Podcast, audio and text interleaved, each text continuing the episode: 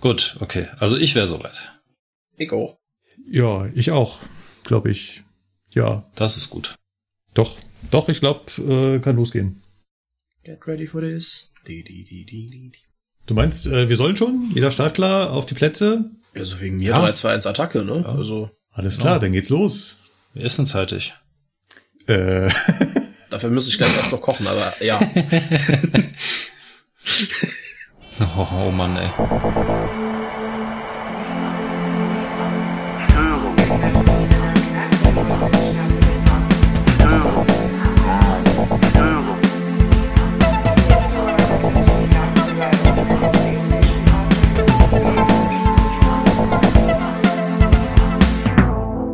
Herzlich willkommen beim Zugfunk-Podcast. Die Eisenbahn aus Sicht der Lokführer.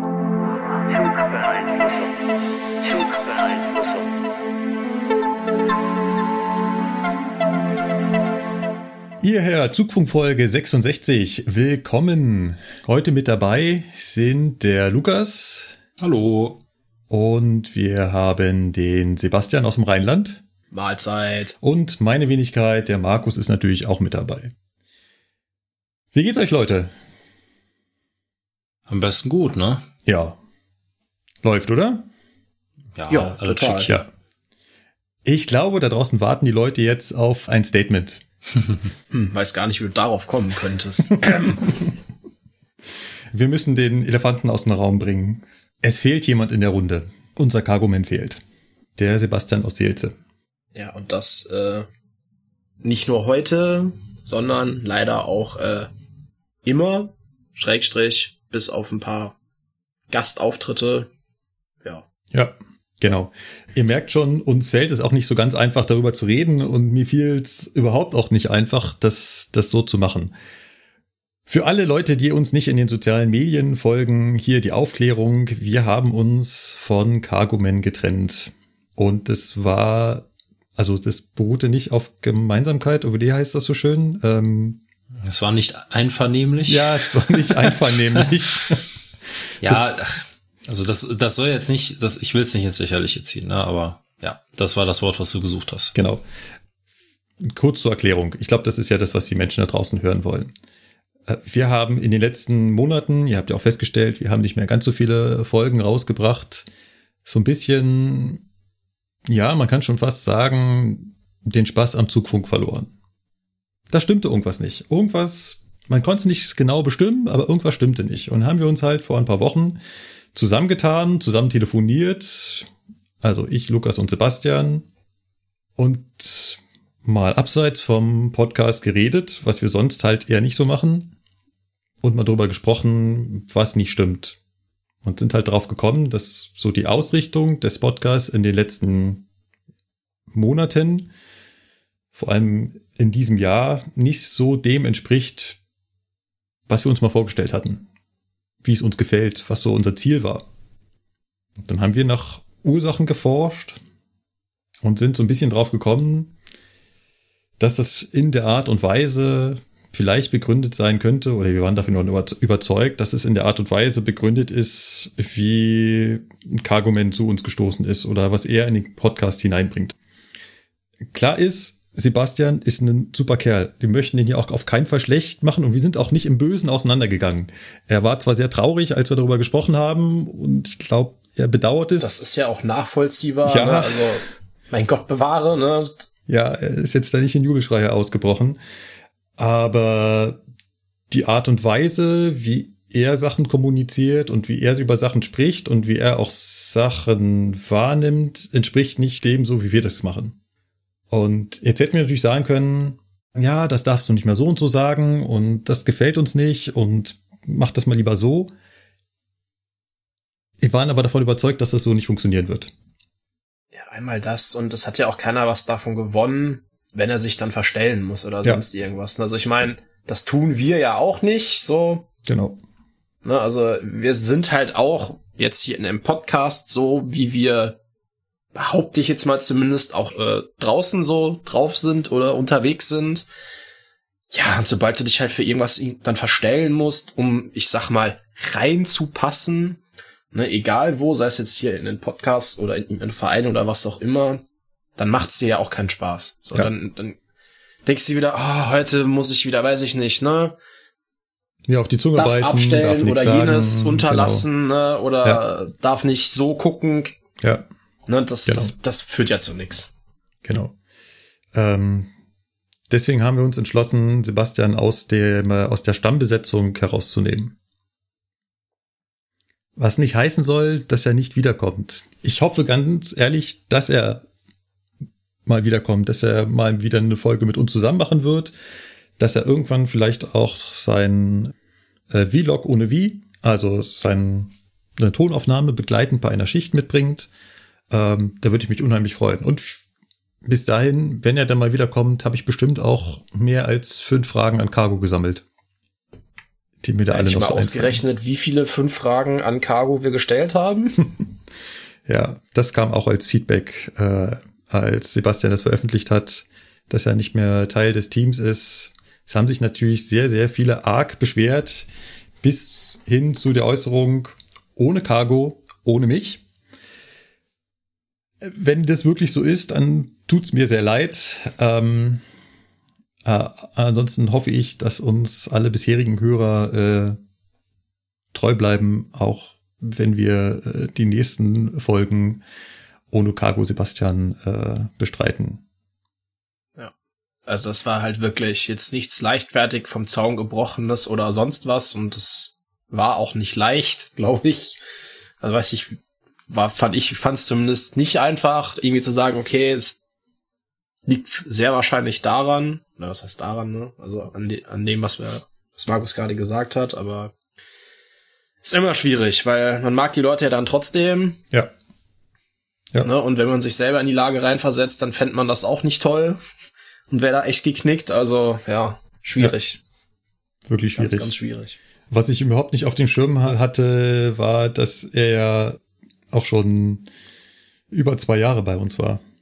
Das ist, äh, wurde mir erst in Vorbereitung dieser Sendung gerade nochmal bewusst. Ja. Genau. Abseits von Sebastian streichen wir aber auch noch was weiteres aus diesem Podcast raus. Das werde ich jetzt offiziell vor den Augen aller meiner Mitpodcaster machen. Also ich weiß jetzt nicht, was kommt, aber schauen wir mal. Mhm. Wir streichen den Aufreger der Woche. Ja. Wir wollen uns hier nicht aufregen. Was nicht heißen soll, dass wir alles gut reden, was da draußen ist. Wir wissen, dass das ganz oft suboptimal läuft. Das wird man hin und wieder gerade auch in der Laberecke hören.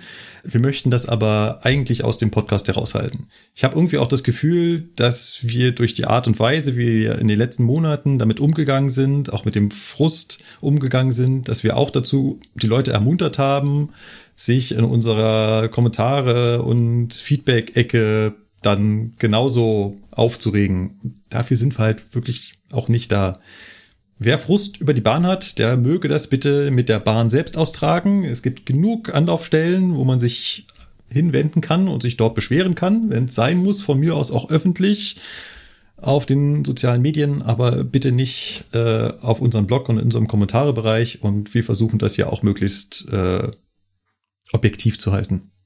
Also ich persönlich finde es gut, dass der Aufreger der Woche weg ist, weil irgendwie ist das ja auch nie so richtig äh, die Intention des Podcasts gewesen. Ja. Also wir waren ja wirklich ähm, noch vor zwei, drei Jahren so ein richtiger klassischer Erklär-Podcast, wo man sich einfach hingesetzt hat und gesagt hat, okay, wir versuchen mal ein wenig die Eisenbahn so zu erklären mit unseren Worten, ohne dazu technisch zu wirken oder wie auch immer. Ja. Und der Aufreger der Woche hat halt eigentlich, gerade weil er eben auch immer am Anfang kam, war das erstmal so ein Frustabladen. Danach saßen immer alle hier so, ja, äh, jetzt wo wir den Stammtisch rum haben, habe ich jetzt aber eigentlich auch keine Lust mehr, irgendwas zu erzählen. Ja. Ja. das war also wirklich schon immer so ein Dämpfer. Und ja, auf der anderen Seite, man, man muss sich halt auch so ein bisschen als Podcast-Team überlegen, was will man denn selber machen. Und wir waren nie diejenigen, die gesagt haben, wir machen hier einen Stammtisch draus, ja, wo wir uns einfach treffen und einfach nur drauf loslabern und jeder erzählt so ein bisschen seine Wehwehchen, sondern wir wollten ja immer Wissen vermitteln. Und das ist in der letzten Zeit immer so ein bisschen abgedriftet. Das wurde halt immer mehr zum Stammtisch und immer mehr zum, ja, ich, man ist hier unter sich und man kann so ein bisschen mal seinen Frust abladen und so. Und mir persönlich hat das halt gerade in der letzten Zeit überhaupt nicht mehr gefallen, weil das überhaupt nicht das ist, was ich persönlich gerne mir vorstellen würde von dem Podcast. Deswegen, ich finde es gut, dass es jetzt weg ist, dieser Aufreger der Woche. Ich werde mich gleich in der Laberecke wieder aufregen. Ja, gut, okay. äh, ne, das äh, ganz weg soll es ja auch nicht sein, ja. ja aber dann äh, ist man wenigstens mm, ja, wird man nicht auch noch dazu animiert unbedingt. Genau. genau. Ne? genau. Ich, ich glaube, das, das ist es halt. Ne? Also so hat man halt in der Laberecke klar, ne, man re redet so drüber, was war vielleicht ne, und was ist vielleicht auch nicht so gelaufen, wie man sich das gewünscht hätte. Aber dieses der Aufreger der Woche war immer so, man überlegt, okay, worüber könnte ich mich jetzt noch mal eventuell auch künstlich aufregen. Also, also wo habe ich jetzt noch mal Bock, mich mhm. reinzusteigern? So. Mhm. Genau. Ja, das war und, äh, um es mit einem äh, bekannten Reel zu sagen, hm, weiß ich nicht, Digga. mhm, genau. Alles klar. Machen wir da einen Strich drunter und begeben uns in die Laberecke und ich fange mal gleich an, mich aufzuregen. Er kippt doch gleich das Mikrofon um. C-Fix. Ja, ich wollte gerade sagen, war das jetzt, war das jetzt Absicht oder? Ich muss mal kurz richten. Ich wollte gerade sagen, da wird schwer äh, mit dem Mikrofon gekämpft. Alles klar. Nein, äh, ich möchte mich über mich selbst aufregen. Ich habe doch in der letzten Folge, in der 65, eine Geschichte erzählt. Über einen Zug. Ja. Und an meiner geistigen Verwirrung habe ich es doch tatsächlich hinbekommen, in dieser Folge mehrfach aus dem Freiheitszug einen Friedenszug zu machen. Also, das Ding heißt Freiheitszug, nicht Friedenszug. Hm. Ja, weil ich habe zwischendrin noch gegoogelt, als du das vorgetragen hast, um zu gucken, worüber wir reden und denk mir, hä? Also, das, was ich gerade vor mir auf meinem Bildschirm sehe und das, was Markus gerade erzählt, das passt nicht. Warum sagst du denn nichts? Ja, ich dachte mir, der, der wird schon wissen, wovon er redet, weil ich habe keine Ahnung, wovon er redet. Oh, also es, in den Shownotes stand es von Anfang an richtig, da war ich sehr glücklich drüber. Also es ist ja Freiheitszug, weil die Menschen sind damit in die Freiheit gefahren. Freiheit also sie gefahren, hatten dann ja. wahrscheinlich auch Frieden, aber oh, ja. Oh wei, oh wei. Ja, den Friedenszug gab's ja auch. So ist das ja nicht. Es ist ja nicht so, dass es den nicht gegeben hätte. Oh, das, das schreit nach einer neuen Geschichte. den gibt's auch, glaube ich, immer noch. Warte mal. Alles klar. Während Sebastian googelt, erzähle ich mal wirklich eine kleine Geschichte. Eine kleine Geschichte aus der Eisenbahn. Etwas, was ich erlebt habe. Und zwar ähm, sollte ich einen 412 zusammen mit einem Teilnehmer, aber das spielt keine Rolle, war eine 412-Ausbildung, aber ein 412 von München nach Stuttgart fahren. Und äh, wir stehen also am Bahnsteig, alles vorbereitet. Man spricht noch ganz ruhig mit dem Teilnehmer. Das war auch ein fertiger TF, also es war eine Ergänzungsausbildung. Der sollte jetzt endlich sein 412 kriegen. Und äh, so kurz vor Abfahrt hört man so draußen so Bahnsteigansagen und dann höre ich auch, dass drin irgendwas im Zug durchgesagt wird. Wir hören ja im Führerstand nicht, was die Zugbegleiter oder der Zugführer hinten sagt, ne? Leider manchmal, also manchmal würde ich mir wünschen, dass ich weiß, was die hinten sagen, aber ich habe halt durch die Tür gehört, irgendwas wird da hinten durchgesagt. Hm. Deswegen nicht was sagen, Dosto fahren, da hörst du, was der Zugbegleiter sagt. ja. ja. Wird sein Pro und dann wird sein Pro und sein Contra haben, oder? Ja. ja, richtig. Also wenn er zum 15. Mal den gastronomischen Service anpreist und du hast schon seit der Abfahrt in Köln den mega Knast, dann kann das für Unmut auf dem Führerraum sorgen. also Ja, gut. Sehr, sehr, gut nachvollziehbar. Na, auf jeden Fall klingelt dann auch kurze Zeit das Telefon. Äh, Zugführer ruf, äh, rief an, also die Zugführerin rief an und meinte, wisst ihr es schon? Klare Antwort. nee, natürlich nicht. Woher? Fun Fact, nein. genau. Äh, äh, Strecke ist gesperrt, hier Oberleitung, Störung, äh, wir fahren Umleitung. Oh, gut. Mhm. Gucken wir mal, wann wir davon offiziell erfahren. Ja, das ist wohl so cool. Gerade wenn es um Umleitung geht, ne? Weißt du, du sitzt da und alles ist schick, ne? Ausfahrt steht und der Zugführer sagt, ja, wir werden umgeleitet. Ja. What? Ja, äh, manchmal erfahren die das früher als wir. Also um ganz kurz zu erklären, mhm. wie das im Hintergrund abläuft, ist ja, äh, also irgendwo findet eine Streckensperrung statt und dann kriegt halt die Verkehrsleitung das mit. Die Verkehrsleitung arbeitet für das EVU, also für DB Fernverkehr. Und ähm, Dann muss ein Umleitungsfahrplan erstellt werden und natürlich noch ganz viele andere Dinge im Hintergrund. Und natürlich auch die Fahrgäste informiert werden. Das macht auch die äh, Verkehrsleitung. Und natürlich auch die Zugführer informiert werden. Das macht auch die Verkehrsleitung. Und irgendwann auch der Lokführer informiert werden. Und das macht auch die Verkehrsleitung. Parallel arbeitet natürlich auch DB Netz, gerade wenn es eine DB Netz Ursache ist, dass man umgeleitet werden muss, kümmern die sich auch schon sehr viel äh, selber drum, um Fahrpläne bestellen und so weiter. Und eventuell könnte es auch sein, dass du es eher von DB Netz, also vom Fahrdienst oder halt aus der Betriebszentrale vom äh, Zugdisponenten erfährst, dass du umgeleitet wirst. Aber es ist halt so eine lange Meldekette mit vielen Unterwegsstationen und es muss eh noch ein Fahrplan bestellt werden. Deswegen bist du halt nicht in erster Linie der, der sofort informiert wird. Soll schon Fälle gegeben haben, da haben die Fahrgäste es dem Lokführer erzählt. Weil es halt schneller im, in einem DB-Navigator eingetragen war oder draußen angesagt wurde, als der Lokführer angerufen wurde. Ja, und dann muss halt ein Fahrplan bestellt werden. Es muss ja ein neuer Fahrplan für die Umleiterstrecke erstellt werden, weil kein Zug ohne Fahrplan.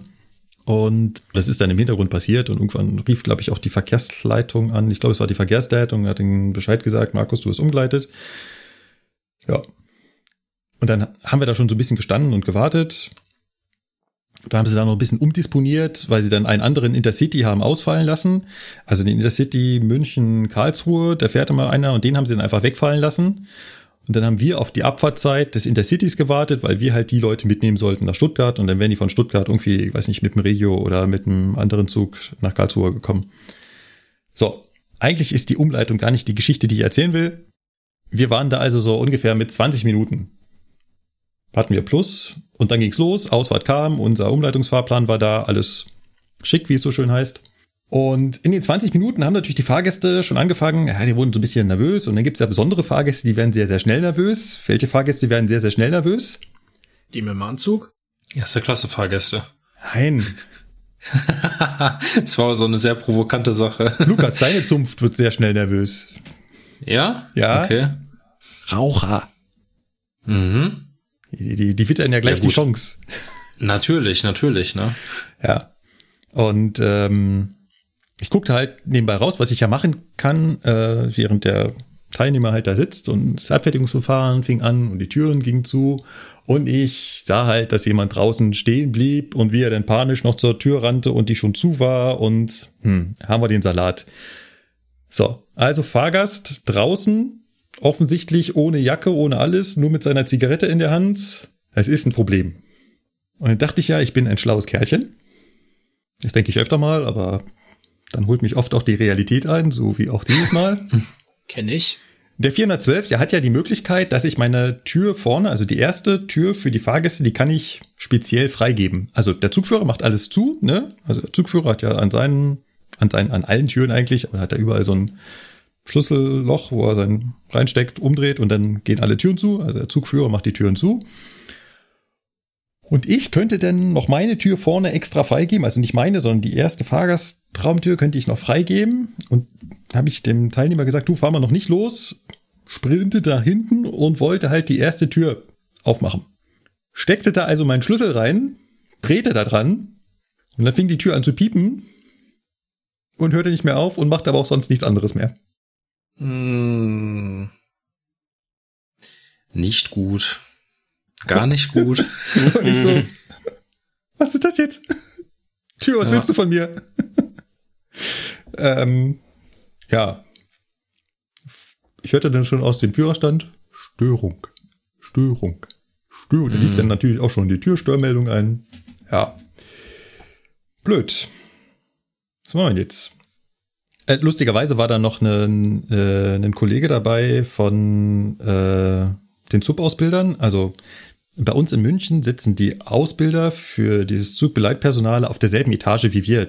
Die haben quasi gegenüber äh, ihr Büro, deswegen kennen wir uns auch vom Sehen und der wusste halt, dass ich den Zug fahre und der ist dann schon, hat auch da vorne in der Nähe gesessen und ist dann sofort vor, weil er, als er scheinbar gemerkt hat, äh, da stimmt irgendwas nicht.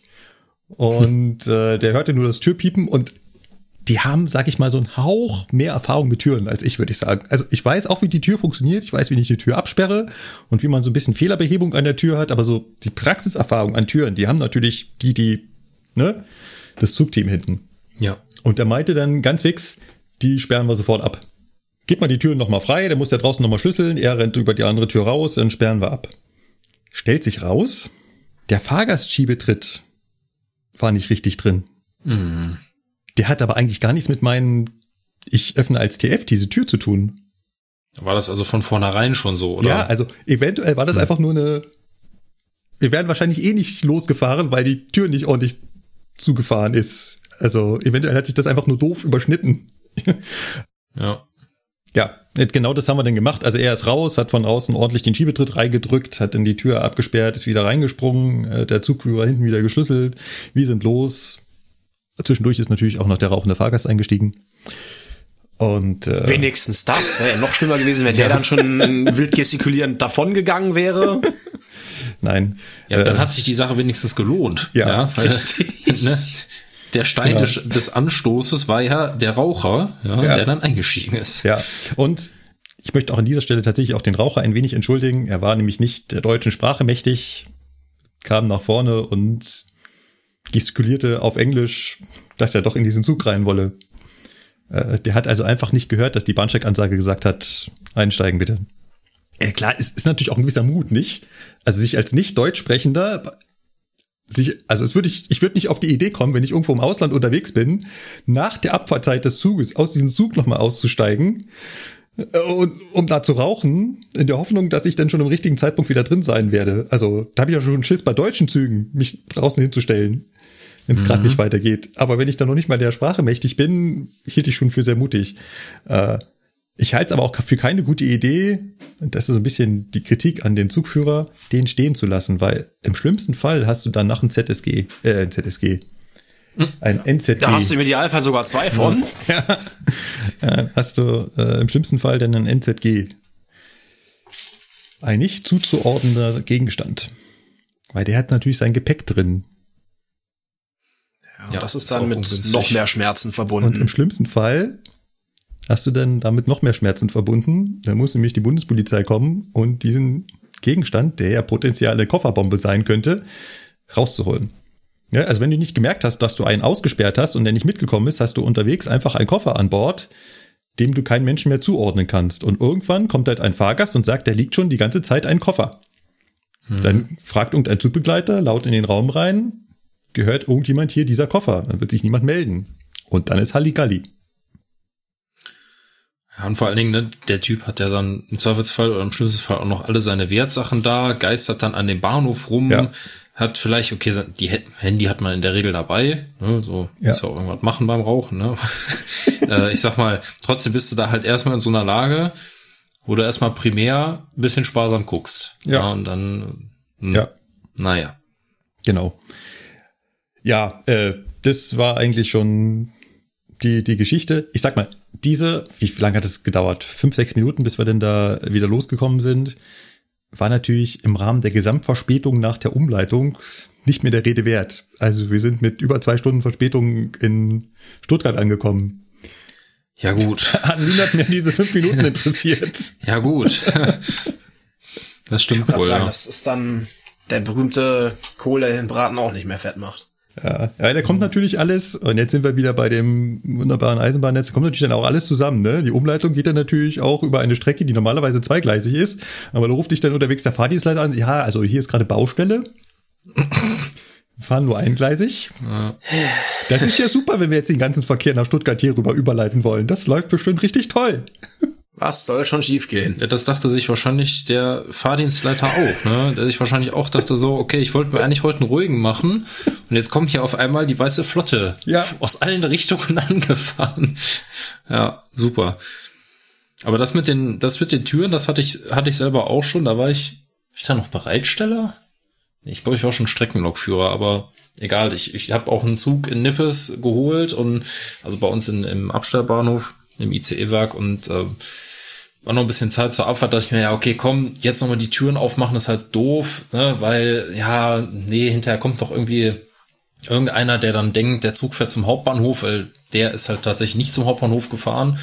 Also nichts von wegen ja, zum Feierabend schnell von Nippes mit irgendeinem ICE zum Hauptbahnhof fahren, das ging mit dem nicht. Deswegen dachte ich mir, komm, lass die Türen zu, gehst du mit dem TF-Tritt raus. beim 412. Hm. Okay, ne? TF-Türen über das Display vorne freigegeben und dann so wie du, Markus, ne, schön mit dem Schlüssel da hinten ran. Ich kam auch wunderbar raus, hat alles geklappt.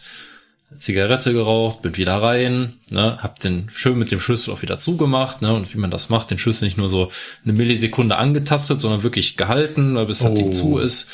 Und äh, ja, Störung. Hm. Geguckt, ja, war der Schiebetritt nicht eingefahren, ne? Ja. Dachte ich mir so, schlecht. Toll.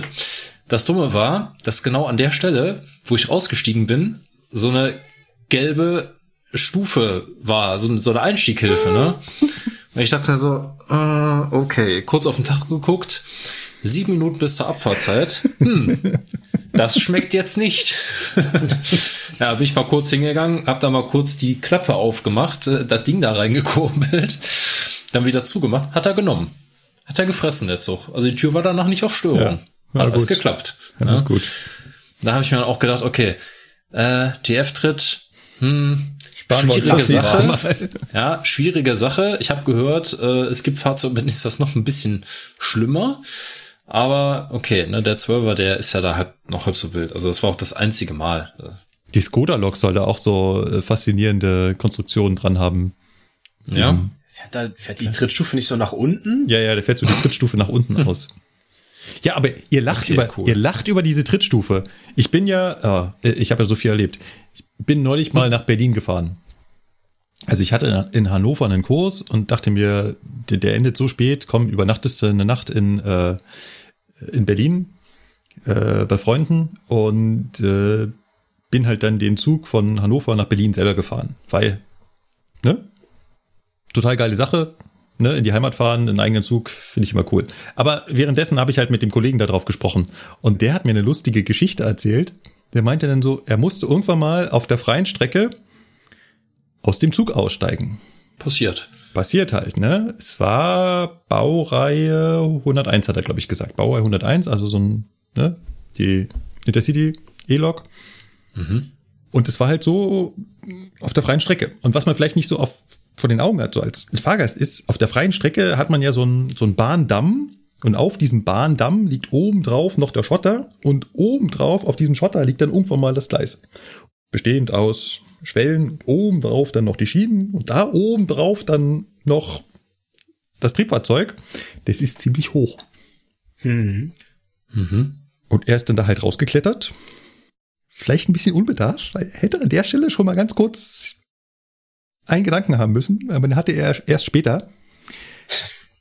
Mhm. Er kam nicht wieder rein.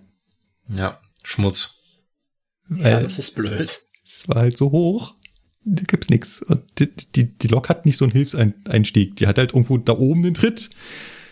Aber da musst du ja schon hochtreten, wenn die eben steht. Wenn du jetzt aber einen Meter tiefer stehst, und ein Meter ist gut, also auf so einer steilen Rampe, guckst nach oben. Mhm. Äh, ja, wo du, wo du das auch sagst, ne, die steile Rampe, da ist ja auch nicht eine ebene Fläche, wo nee. du entspannt rumstehen kannst und nee. dir mal fünf Minuten Gedanken machen kannst, sondern du stehst halt da auf diesem instabilen Schotter, ja, ja der mhm. ungefähr halt so eine 45 Grad Neigung hat, ja. ne, nach unten hin und bist dann am überlegen, wie komme ich in diese Karre rein? Ja. Ja, also das ist, äh, ja, ist kann ich ohne. mir gut vorstellen. Ja. Also er ist dann wohl mit Hängen und Würgen da irgendwie wieder reingekommen. Ne? Ja. Also artistischer Züge soll das so angenommen haben. Das Einzige, was er noch überlegt hat, vielleicht, hätte er die Evakuierungsleiter aus dem Wagen sich geben lassen können. Weil du kannst ja die, in den Intercity-Wagen oder auch in die ICEs ja so einen Evakuierungssteg dabei und den kannst du auch als Leiter umbauen. Und mhm. vielleicht hätte es damit irgendwie geklappt und dann hätte er die da rangestellt und wäre dann halt einfach weitergefahren und wäre die Leiter halt da gelegen, meine Güte, hätte er gesagt, hier, Kilometer sowieso, könnt ihr euch eine Leiter abholen, wenn ihr wollt. Aber ich bin wieder im Zug. Ja. äh, aber er ist äh, so wieder reingekommen. Ähm, ja, äh, wie sind wir drauf gekommen? Ach so, genau, der, der TF-Tritt. Also der TF-Tritt hat schon Sinn. Aber hat eigentlich keinen Sinn, wenn man direkt daneben steht. Dann sollte man den wahrscheinlich nicht ausgefallen lassen, äh, nicht ausfahren. Schon auf die Gefahr hin, dass der sich irgendwo verklemmt. Alles klar. Also die, die 101 hat übrigens auch eine Einstieghilfe, ne? Die muss man sich halt nur vorher aus dem Maschinenraum rausholen und aufklappen. Ja. Das ist so eine ganz einfache, wirklich ganz einfache aus dem Baumarkt, so eine Klappleiter aus Alu, Da sind so zwei Haken dran und die kann man dann super in diese Gitterrost-Trittstufen draußen einhängen und dann kommt man da halt auch irgendwie entspannt mit runter. Deswegen meinte ich, er hätte beim Aussteigen schon mal kurz Ja. so ein bisschen nachdenken müssen. Das hat er halt nicht Ja. getan. Ja gut, Ja. aber manchmal bist du ja auch so in deinem Flow, dass du denkst, ah, ja komm, das Genau. krieg ich schon locker Ja, hin. Ne? natürlich. Easy, ne? Von oben Hast sieht das dein auch nicht Ding so da gemacht. aus. Ja, ja, genau. Ja. Ja, Aber das machst du auch nur einmal. ja, ja, schon. Das stimmt. Genau. Samstag, der 8.10., was habt ihr denn gemacht? Ja, Markus, am 8.10. ja, da war ich, äh, also ich war zu Hause. Ich auch. Warum? Was war denn da? Komm, das hat keiner gemerkt. Äh, ich habe gehört, da, was? da, da ging äh, in einzelnen Bereichen von Deutschland nichts mehr mit der Eisenbahn. Ja, ist unser Ja. Podcast ausgefallen, das ist schlecht. Ja, im wahrsten Mhm. Sinne des Wortes ist unser Podcast ausgefallen. Genau.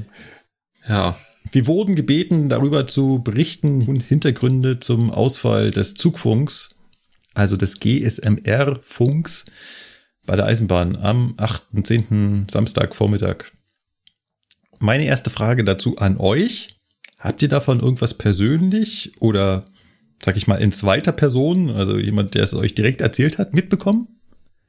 Ach so, warte. Ja, äh, nö, ich war in Schottland. Fällt mir gerade ein. Ich habe da gar nichts von mitbekommen.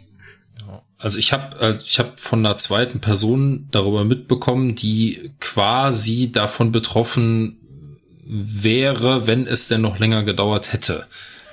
Ja, Also- wie viel Konjunktiv möchten Sie benutzen? Ne? Also, Er ihr habt mich nicht, verstanden. Ja, ja, er war noch nicht in dem Bereich, wo es keinen Zugfunk gab, aber er wäre dahin gefahren, konnte aber Ja. nicht, weil Betrieb eingestellt. Ja. Genau. Es gab so ein bisschen Verwirrung darüber, wofür dieser Funk eigentlich da ist.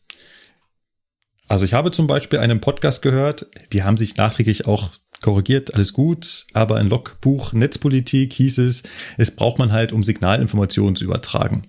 Eher nein. Auch? Auch, aber nur in dem, in dem Fall, dass ich eine Strecke mit ETCS, European Train Control System, Level 2 ausgerüstet habe. Das gibt's in Norddeutschland, soweit ich weiß, auf deutschem Gebiet nicht. Sowas haben wir halt nur auf der Strecke zwischen Nürnberg und Leipzig, beziehungsweise Berlin, auf der VDE. Ähm, da wäre GSMR auch daran beteiligt, Signalinformationen zu übertragen, aber im Regelfall halt nicht. Im Regelfall ist das einfach nur die Kommunikation des Lokführers mit dem Stellwerk. Und die unterhalten sich nicht darüber, in welcher Stellung sich ein Signal befindet, sondern die unterhalten sich nur, wenn irgendwas mit dem Signal nicht stimmt. Ja. Manchmal unterhalten sie sich auch über was anderes, aber das ist dann vielleicht betrieblich nicht ganz so relevant. Darauf könnte man im Zweifelsfall auch verzichten. Und da kam jetzt auch dann hin und wieder die Frage, warum würde man den Eisenbahnverkehr dann lahmlegen, wenn dieses System ausfällt? Ah ja, im Regelfall tatsächlich brauche ich das nicht. Also ich kann den Zug von, von, von Köln nach Hamburg fahren und nicht einmal mit dem Fahrdienstleiter telefonieren.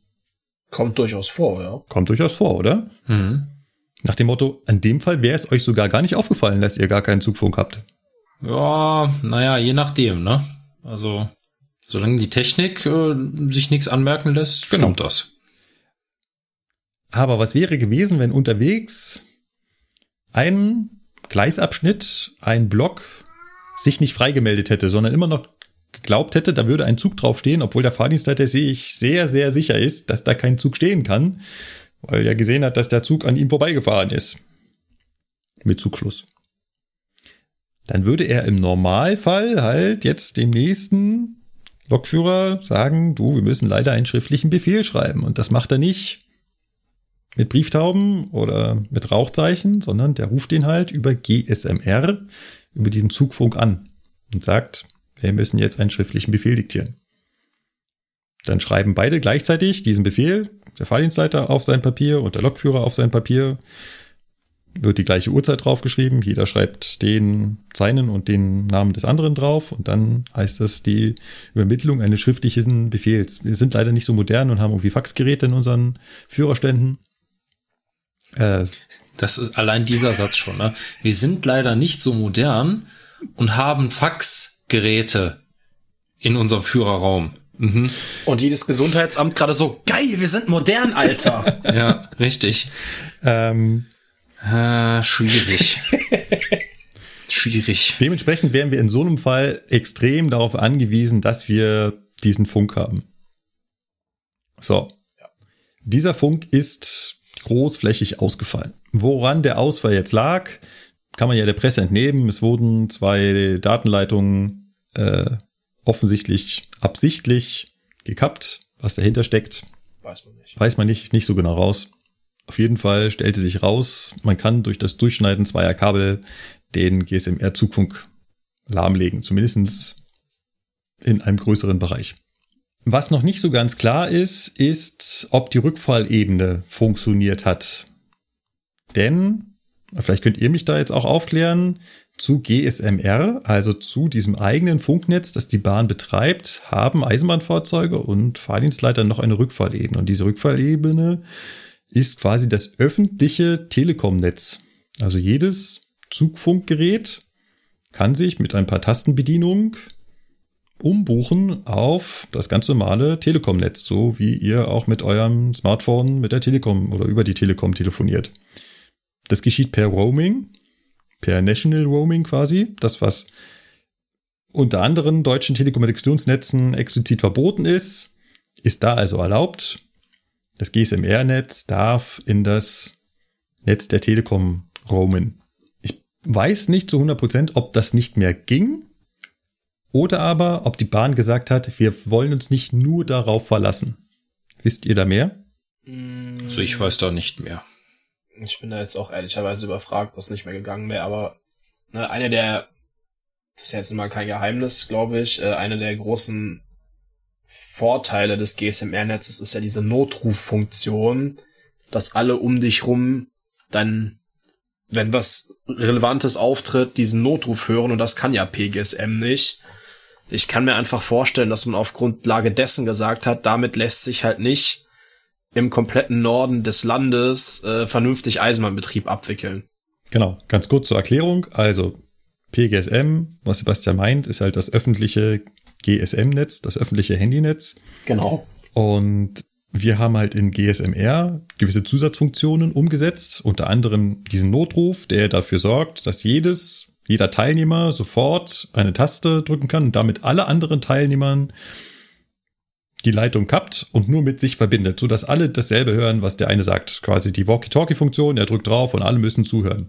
Genau. Rein technisch würde das wohl, wir haben ja irgendwann mal eine Folge darüber gemacht und dann im Feedback gehört, rein technisch könnte das GSM auch, also das ist in diesem GSM-Standard spezifiziert, aber in öffentlichen Netzen nicht umgesetzt. Im GSMR ist es umgesetzt. So, und wir nutzen diese Funktion für den Notruf und den Nothaltauftrag. Das heißt, dass jeder Lokführer jederzeit erstens um Hilfe rufen kann und zweitens alle anderen Züge anhalten. Mit einem speziellen Satz, den er dann da sagen muss. So.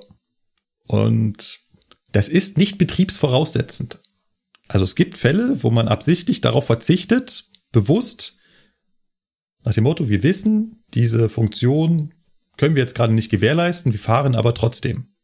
Also hin und wieder gibt's mal Wartungsarbeiten an einem Streckenabschnitt, wo GSMR dann nicht verfügbar ist. Und dann schreibt man in unsere Unterlagen, also zum Beispiel in die LA rein, dass hier von der Zeit von bis GSMR nicht verfügbar ist, man möge doch bitte die Rückfallebene verwenden. Da lässt man sich dann auch darauf ein, dass man keinen Nothaltauftrag, keinen Notruf absetzen kann. Noch ganz kurz zur Erklärung, weil ich glaube, die Frage kommt jetzt auf. Was ist denn der Unterschied zwischen einem Notruf, den ich in GSMR mache, und einem, naja, ich rufe halt einfach jemanden an und sage hier, ich habe einen Notfall. Ähm, der Notruf bei GSMR sorgt dafür, dass man auf jeden Fall denjenigen erreicht, auch wenn er gerade ein anderes Gespräch führt. Mehr ist es eigentlich nicht. Ist einfach nur ein Gespräch höherer Priorität. Genau. Also dein Gesprächswunsch oder dein Gespräch verdrängt in dem Moment halt alle anderen. Ja. ja kannst du dir halt so vorstellen, du machst die Tür zum Raum auf, sagst so, jetzt ist hier Schnauze halten angesagt und äh, ich bin jetzt dran. Ja. Genau. Mir konnte halt bisher noch leider keiner sagen, ob das wirklich technisch nicht mehr ging oder aber ob sich nur dagegen entschieden wurde. Es gibt halt auch leider unterschiedliche Quellen. Ähm, der äh, Alvin Meschede hat ja ich glaube, einen Tag später schon ein YouTube-Video veröffentlicht, in dem er so grob erklärt hat, was passiert sein könnte, indem er eine öffentlich verfügbare Unterlage über das GSMR-Netz äh, durchstöbert hat. Leider ist dieses Video nicht mehr online, weil er wurde unmittelbar danach aufgefordert vom DB-Konzern, das doch bitte aus dem Netz zu nehmen. In diesem Video, ich habe es gesehen, hat er erklärt, dass die Verbindung zwischen dem MSC und dem HLR im Netz gekappt wurde und sagt dann in diesem Video auch, dass damit auch die Rückfallebene nicht mehr funktionierte. Da würde ich sagen, ähm, da würde ich widersprechen wollen. Also Roaming funktioniert nur, wenn man auch an das HLR, an das Home Location Register rankommt. Ganz kurz erklärt, wenn ihr jetzt mit eurem Handy ins Ausland fahrt, nehmen wir mal Österreich. Sebastian fährt also in seine ursprüngliche Heimat und fährt da mit seinem deutschen Handy und mit seinem deutschen Telekommunikationsprovider hin, zum Beispiel Telekom. Jetzt ist natürlich die Telekom nicht in Österreich, sondern da gibt's halt einen anderen Anbieter. Sebastian, was ist da? Äh, ja, entweder Telekom Austria, wie die noch so heißen, oder A1 oder 3, also da gibt's genug. Okay, nehmen wir mal Telekom Austria, kann ich mir gut merken. Wenn sich jetzt ein Handy dort einbucht bei Telekom Austria, dann fragt das Handynetz von Telekom Austria im Home Location Register von der Telekom Deutschland nach. Hier, ich habe da diesen Teilnehmer identifiziert über die SIM in seinem Handy. Gehört die in dein Netz? Ist die verifiziert? Hat einen Vertrag mit dir? Und wenn dann ein Eintrag im Home Location Register ist, dann sagt das Deutsche Telekom Netz, yep, und trägt dann gleichzeitig auch in das Home Location Register ein. Dieser Teilnehmer ist jetzt im österreichischen Netz zu erreichen. Heißt also, wenn ich roamen will, brauche ich das heimische Home Location Register. Und so ist das auch bei GSMR und PGSM. Wenn ich also vom Zugfunkgerät mit PGSM telefonieren will, brauche ich trotzdem das Home Location Register von GSMR, weil nur da drin steht, dass die SIM-Karte in dem Zugfunkgerät valide ist, angemeldet ist und funktioniert. Das heißt, auch das Deutsche Telekom fragt dann bei GSMR, also bei der Bahn nach, ich habe hier diesen Teilnehmer mit dieser SIM, ist das okay? Und dann sagt das Home Location Register, yep, ist okay, darf telefonieren. Wenn diese Verbindung nicht mehr gegeben war, dann funktionierte auch die Rückfallebene nicht. War diese Verbindung aber noch gegeben, hätte sie theoretisch noch funktioniert, dann natürlich ohne die Funktion eines Notrufs. So viel dazu da ist es gut, dass sich hier jemand mit dem ganzen Gedöns auskennt, weil ich kenne mich mit Mobilfunk so gut nicht aus. Das geht mir ähnlich, keine Sorge. Äh, ich jetzt auch nicht so mega. Das ist nur das, was ich so aufschnappe und ja, ich habe halt so ein bisschen ein Faible dafür und merke mir vielleicht die Sachen eher. Aber ähm, zu 100 Prozent stecke ich auch nicht da drin. Deswegen kann ich jetzt auch nicht zu 100 Prozent sagen, was da der Fall ist. Ein Mythos würde ich gerne noch aufklären. Und zwar diese Unterlage, die der Alvi Meschede da verwendet hat und die auch lange Zeit noch öffentlich verfügbar war und die jetzt über andere Quellen auch immer noch erreichbar ist. Da hieß es in der Presse, das wäre ja quasi die Anleitung gewesen, wie man die Bahn hier attackieren kann und wie man dieses kritische Netz, diese kritische Infrastruktur angreifen kann. Ich kenne diese Unterlage. Nein, da sind grobe Konzeptzeichnungen drinne, wie ein Netz funktioniert. Da gibt's einen Kasten für MSC und einen Kasten für HLR und einen Kasten für BGSM und einen Kasten für, und dann sind die mit einer Linie verbunden. Wo das genau steht, wie das genau angeschlossen ist, wie das genau funktioniert, wo das Kabel langläuft, da steht da alles nicht. Das ist also nur. Also waren da Insider am Start. Also zumindestens die mehr wussten, als in diesem Dokument steht. Oder sie hatten halt viel Glück und haben genau das richtige Kabel erwischt aus Versehen. Kann ja auch keiner genau sagen, ob das jetzt absichtlich war, dass sie genau Norddeutschland außer Betrieb nehmen wollten. Gut, das stimmt wohl. Also, vielleicht haben sie auch nur zwei Kabel durchgeschnitten und im Endeffekt stellt sich raus, hey, hey, cool, wir haben zufällig Norddeutschland außer Betrieb gesetzt. Es hätte auch sein können, dass sie das zufällig getroffen haben und eigentlich hätte es auch sein können, dass sie halt genau zwei Backup-Kabel getroffen hätten und dann wäre gar nichts passiert es ist immer so eine Unterstellung. Die Frage ist halt auch, ja, vor allen Dingen auch diese weit entfernten Orte, ne? Also irgendwie Herne und Berlin. Berlin. Mhm, genau, Herne und Berlin. Irgendwas. Ja, genau. schöne Weide, schöne Feld, irgendwas. das ist so weit voneinander weg. War auch mit also der, entweder war, ja- war, das nee, nee, es war dummer auch nicht, Zufall. Nee, es war auch nicht zeitgleich, ne? Es war, äh, Eben. waren irgendwie fünf Stunden oder sechs Stunden dazwischen und äh, was ungefähr genau der Autoreisezeit entsprechen würde. Also macht schon Sinn, dass die erst das eine Kabel durchgeschnitten haben, sich ins Auto gesetzt haben, an die andere Stelle gefahren sind, also zuerst in Herne durchgeschnitten haben, dann nach Berlin gefahren sind, Mhm. dann da durchgeschnitten haben und dann gemerkt haben in der Presse, hey cool, es hat funktioniert oder irgendwas ist passiert. Ob das halt wirklich Absicht war, ist Vielleicht wird man es ja irgendwann erfahren. Ja, ne? vielleicht. Aber ist jetzt so ein bisschen die Frage, ob da noch mal so, ich sag mal grob äh, oder groß drüber gesprochen wird oder ob man einfach sagt, komm, ne, das ist jetzt einmal gut gegangen, das hat jetzt mal so. Ja. Da wir, wir erzählen nichts mehr. Ja. Halten mal unsere Dokumente ein bisschen äh, interner und dann geht das schon. Äh, ja, äh, also die Dokumente standen ja nicht leichtfertig irgendwo rum, also die hatten ja einen Zweck. Und zwar, Ja, wir haben ja ein öffentlich Klar. zugängliches Eisenbahnnetz. Ne? Jeder mit einem Triebfahrzeugführerschein und naja, die Voraussetzung, um einen EVU zu gründen, kann halt einen EVU gründen, kann sich auf die Lok setzen und muss jetzt auch eine SIM-Karte für sein Handy bestellen können und muss auch wohl wissen, wie die Rückfallebene funktioniert. Also das macht schon halbwegs Sinn, dass solche Dokumente äh, erreichbar sind. Äh, ja, man Ja. kann da natürlich anders vorgehen und da zumindest ein bisschen eine Schranke vorlegen, aber ob das diejenigen, die das wirklich erreichen wollen, dann auffällt, wage ich zu bezweifeln. ja, das stimmt auch wieder. Also, wer so viel kriminelle äh, Energie in den Tag legt, der wird auch solche minimalen Schranken überwinden. Hätte man das verhindern können? Ja, das ist wie, wie, wie, wie immer. Natürlich kann ich den Aufwand, um sowas zu verhindern, unendlich in die Höhe treiben. Und dann kommt doch wieder jemand und legt einfach wild irgendwo in ein Feuer und trifft dann doch wieder irgendwas. Da muss sich einfach eine Abwägung treffen, ne? Was ist noch vertretbar und halbwegs sinnvoll, um solche äh, Szenarien zu verhindern. Vielleicht ist der Ausfall von äh, der Eisenbahn in Norddeutschland für, was waren es, drei Stunden oder sowas, äh, auf halbwegs zu verkraften. Und ich muss jetzt nicht Millionen und Abermillionen Euro in äh, zusätzliche Kabel und Rechenzentren und noch mehr Backups äh, versenken. Aber das müssen andere Leute entscheiden. Ja, richtig. Also ich denke mal, das wird ja jetzt dann auch durch diese Aktion äh, auf jeden Fall einen Schub bekommen haben, ne, dass sich da jetzt halt im Hintergrund mehr mit äh, befasst werden wird, schätze ich. Ne? Also realistisch gesehen. Ja, Und dann wird man sehen, was die Zeit bringt. genau. Kommen wir von einem Sicherheitsthema zu einem anderen Sicherheitsthema? Ihr habt euch auch mit der sicheren Eisenbahn beschäftigt und habt was mitgemacht, wo ich so ein klitzekleines bisschen drüber neidisch bin. Dementsprechend will ich jetzt was hören.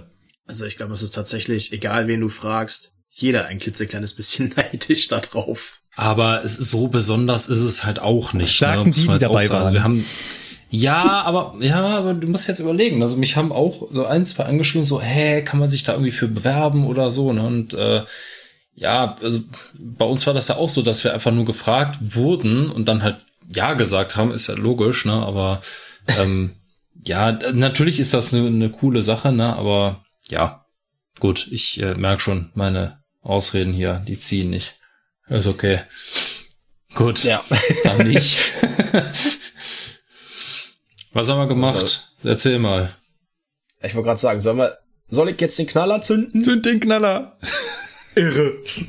Ja, also, ähm, Ja. wir haben auch was angezündet. Kann man das so sagen? Ja, doch, kann man so sagen. Wir haben auch was angezündet. Also zumindest so getan, als ob. Also auch nicht wir, direkt, wir persönlich, aber wir waren dabei. Ähm, vielleicht klingelt's jetzt beim einen oder anderen, der so, weiß ich nicht, gefühlt alle Newsartikel, wo das Wort Eisenbahn drin vorkommt, äh, auf seiner Startseite verlinkt hat. Ähm, und zwar trug es sich zu, in der Nacht vom 29. auf den 30. Oktober, ähm, dass eine Tunnelrettungsübung stattgefunden hat auf der Schnellfahrstrecke zwischen Köln und Frankfurt. Ja, und das war jetzt nicht zufällig gewählt, dass es genau jetzt in dieser Nacht abgehalten wurde, sondern ne, man hat sich da was bei gedacht. Die Nacht ist eine Stunde länger. Wegen der Zeitumstellung. Ne? Wenn von der Sommerzeit auf die Winterzeit gewechselt wird, wird ja die Uhr eine Stunde zurückgestellt nachts. Dementsprechend hat man eine Stunde mehr Zeit zur Verfügung. Ja, Genau. Ähm, also Lukas, wenn du was sagen willst, ne, gerne. Ja, ich Sorge. ja- Ich pass schon auf, was du erzählst. Gut, gut, gut, gut, ne? Also grätsch ruhig rein, wenn du irgendwas sagen willst. Mach ich. Gut. Und das ist natürlich ganz praktisch, wenn man auf so einer Schnellfahrstrecke äh, eine Übung stattfinden lassen möchte, dass man eine Stunde mehr Zeit hat, weil Zeit ist immer ne, schwierig, so Zeit für sowas zur Verfügung zu haben. Und man möchte das ja auch vernünftig über die Bühne bringen und nicht irgendwie mit der Uhr noch mehr im Nacken als eh schon. Weil, was passiert bei so einer Tunnelübung? Naja, da wird halt ein Szenario durchgespielt, da rennen dann jede Menge Einsatzkräfte rum und da kann natürlich auf der Strecke kein Zugverkehr stattfinden. Macht man also logischerweise nicht irgendwie, weiß ich nicht, Freitagnachmittag um 16 Uhr, ne, schön in der Hauptreisezeit fürs Wochenende, sondern im Idealfall natürlich irgendwie nachts, wenn eh quasi Betriebspause ist. Ne, also der letzte Zug schon gefahren ist und der erste Zug noch nicht unterwegs ist.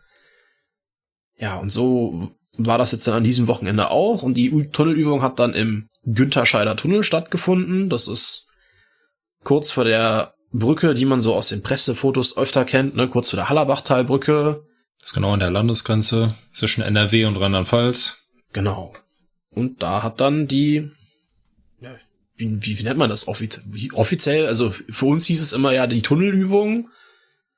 Ne, also das war halt eine Übung für die Feuerwehr und Rettungsdienstkräfte im, ich glaube, Neuwiedkreis und im südlichen Rhein-Sieg-Kreis, meine ich, die waren auch noch da.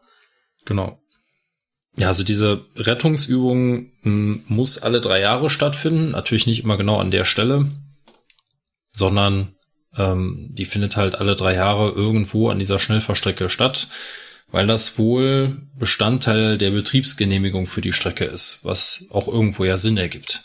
Und äh, die Rettungsübung für den Kreis Neuwied und den südlichen, also wirklich den allersüdlichsten Rhein-Sieg-Kreis, hat das letzte Mal vor sieben Jahren stattgefunden, weil halt zwischendurch immer noch ne, sowas wie Corona halt da war und es nicht so einfach war. Und äh, deswegen waren die auch alle ziemlich happy, dass das jetzt endlich mal wieder stattfinden konnte. Weil das halt schon ist natürlich auch viel Aufwand, aber für die Einsatzkräfte ist das ähm, eine wichtige Sache. Ich bin gerade entgeistert. Warum? Äh, ich habe parallel mal, ihr habt ja gesagt, das hat am Güntherscheider Tunnel stattgefunden. Äh, Im, nicht am. Äh, Im, ja, im Tunnel stattgefunden. Ich habe also nach der Ortschaft Günterscheid gesucht. Die ist zufälligerweise genau daneben. Und da tauchen dann auch sofort Fotos auf, wenn man also in Google Maps nach äh, Günterscheid sucht. Dann tauchen sofort Fotos auf und habe ich auf die Fotos geklickt und dann fällst du vom Glauben ab. Weil, Da sind natürlich keine Fotos von Günterscheid drin, sondern nur von der Eisenbahnstrecke. ja. Warte mal, ich mach das jetzt auch mal hier. Was hast du eingegeben? Güntherscheid und dann? Günterscheid, dann landest du sofort schon Einfach bei Google selber Nee, oder bei bei, Google Google Maps. Bilder? Ja, und dann hast du da was gefunden. Guckst du gerade dir die Bilder an?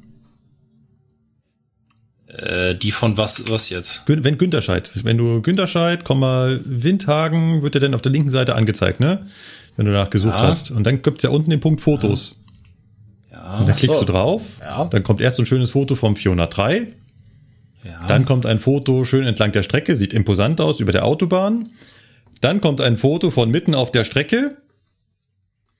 ja, stimmt. Dann kommt ein wenig später ein anderes Foto von mitten auf der Strecke. Dann kommt ein Foto von auf dem Schienenkopf fotografiert. Dann kommt noch ein Foto von Mhm. auf dem Schienenkopf fotografiert. Dann kommt ein Foto von mitten auf der Strecke fotografiert. WTF. Sind die Leute überhaupt besch ja, die sind schon ein bisschen dumm, ne? Also, ja, stimmt. Hm. Die sind alle von Olivia soll ich jetzt 2000. Kann man dem Ja. eine Nachricht schreiben? Stimmt. Oh Mann, ey. Gut, das ist aber auch alles von 2000. Okay, der ist von 2016, aber ansonsten. Das ist fast Gut. alles von 2012. Ja, äh, tut mir leid, ich wollte euch nicht, aber ihr wart ja gerade äh, Ja, ist halt potenziell lebensgefährlich, Ja. weil da fahren wir halt schon noch Strich 300, Mhm. ne? Also an der Stelle, das ist schon, ja, möglicherweise nicht so ungefährlich, ne? Aber jetzt habe ich mindestens ein schönes Bild vom Günterscheider Tunnel. Er ist irgendwas um die 1300 Meter lang. Genau. Und ist am LCBBK 0430. ah ja, na dann. Kommt hin, ja. genau. Also ja. Die, die LZBBK habe ich mir jetzt nicht gemerkt, wenn ich ehrlich sein darf, aber. Ja, das habe ich, hab ich jetzt auch nicht getan. Alles klar, aber ihr wolltet davon berichten. Wie, wie, wie, wie läuft das da? Welche Rolle habt ihr übernommen? Wie lief das ab? Von wann bis wann ging das? Wartet die ganze Nacht da? Äh, habt ihr selbst was gemacht? Erzählt. Also ähm, von wann bis wann ging das? Wir haben die Information bekommen, dass wir uns um 23.30 Uhr in etwa in Köln am Hauptbahnhof treffen und dann erstmal vor Ort da instruiert werden, was ist denn überhaupt unsere Aufgabe. Und da hat uns halt der ähm, ein Mann quasi von der vom, vom Eisenbahnbetriebsleiter gesagt, was wir so zu tun hätten, wie das jetzt ablaufen wird und wir sind nur Beobachter gewesen in erster Linie. Das heißt also, wir waren nur dazu da, uns einen Überblick zu verschaffen, was da so gerade passiert, ob das alles so, wie das abläuft, ähm, gut ist, ob wir vielleicht da ähm, noch was zu sagen hätten, irgendwie ähm, Verbesserungsvorschläge etc. Sollten uns das also nur angucken und durften uns auch während der Übung ziemlich frei bewegen. Das genau. war schon mal so das Erste. Und ähm, ja, dann ähm, hat er uns halt auch so ein bisschen darüber instruiert, wie das dann jetzt ablaufen wird. Ähm, es war ursprünglich mal geplant, dass wir mit 100 Statisten von Köln bis in diesen Tunnel reinfahren. Hm, waren aber nur 20 verfügbar. Das war schon mal so das erste so, hm, okay, toll. also waren ja. nur 20 verfügbar, war ein bisschen schade, ne? Ähm, weil ursprünglich war der Plan, dass sich von diesen 100 Leuten 80 durch das SRK-Konzept von der Bahn retten können, selbstständig, ohne Hilfe. Und dass halt die 20, die übrig bleiben, irgendwo zwischen leicht und schwerst verletzt sich in diesem Bereich so aufhalten. Mhm. Das heißt also, die brauchen auf jeden Fall die Fremdrettung, mhm. also die Feuerwehr. Gut. 80 haben gefehlt, heißt also, am Hauptbahnhof wurden nur die 20 Schwerstverletzten und Verletzten ähm, geschminkt und ähm, ja, äh, vom Deutschen Roten Kreuz, die haben so ein bisschen Farbe ins Gesicht bekommen und so weiter. Ne? Also sah schon recht realistisch aus. Und ähm, ja, so war im Prinzip erstmal der, der grobe Plan. Dann sind wir halt da runtergefahren. wir hatten einen planmäßigen Lokführer dabei. Und äh, der hat uns dann dahin gefahren mit allem drum und dran. War auch schon ein paar von der Feuerwehr dabei, so also Einsatzleiter und äh, hier so vom Netz war auch noch irgendwie äh, einer dabei, Bezirksleiter oder so. Also ja, waren noch einige dabei. Genau. Also die größte Maßgabe war eigentlich äh, bei dem Briefing so, ne, hier, ihr kriegt eine Kennzeichnung, das ganz klar auch für die Feuerwehr ist. Ihr gehört nicht zur Übung. Ich glaube, er hat so nett verpackt, nicht, dass sie euch dann da auch irgendwie auf einer Trage aus dem Zug rausschleppen. genau.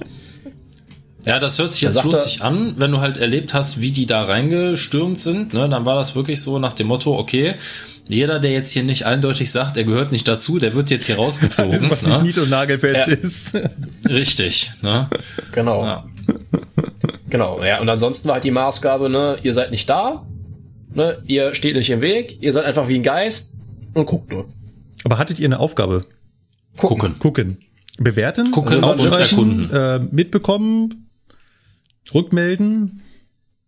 Wir durften ja. unseren Senf dazugeben, aber wir hatten jetzt äh, keinen Bewertungsbogen, weil äh, unterm Strich kann man halt auch sagen, da sind wir jetzt auch nicht mhm. qualifiziert für. Okay.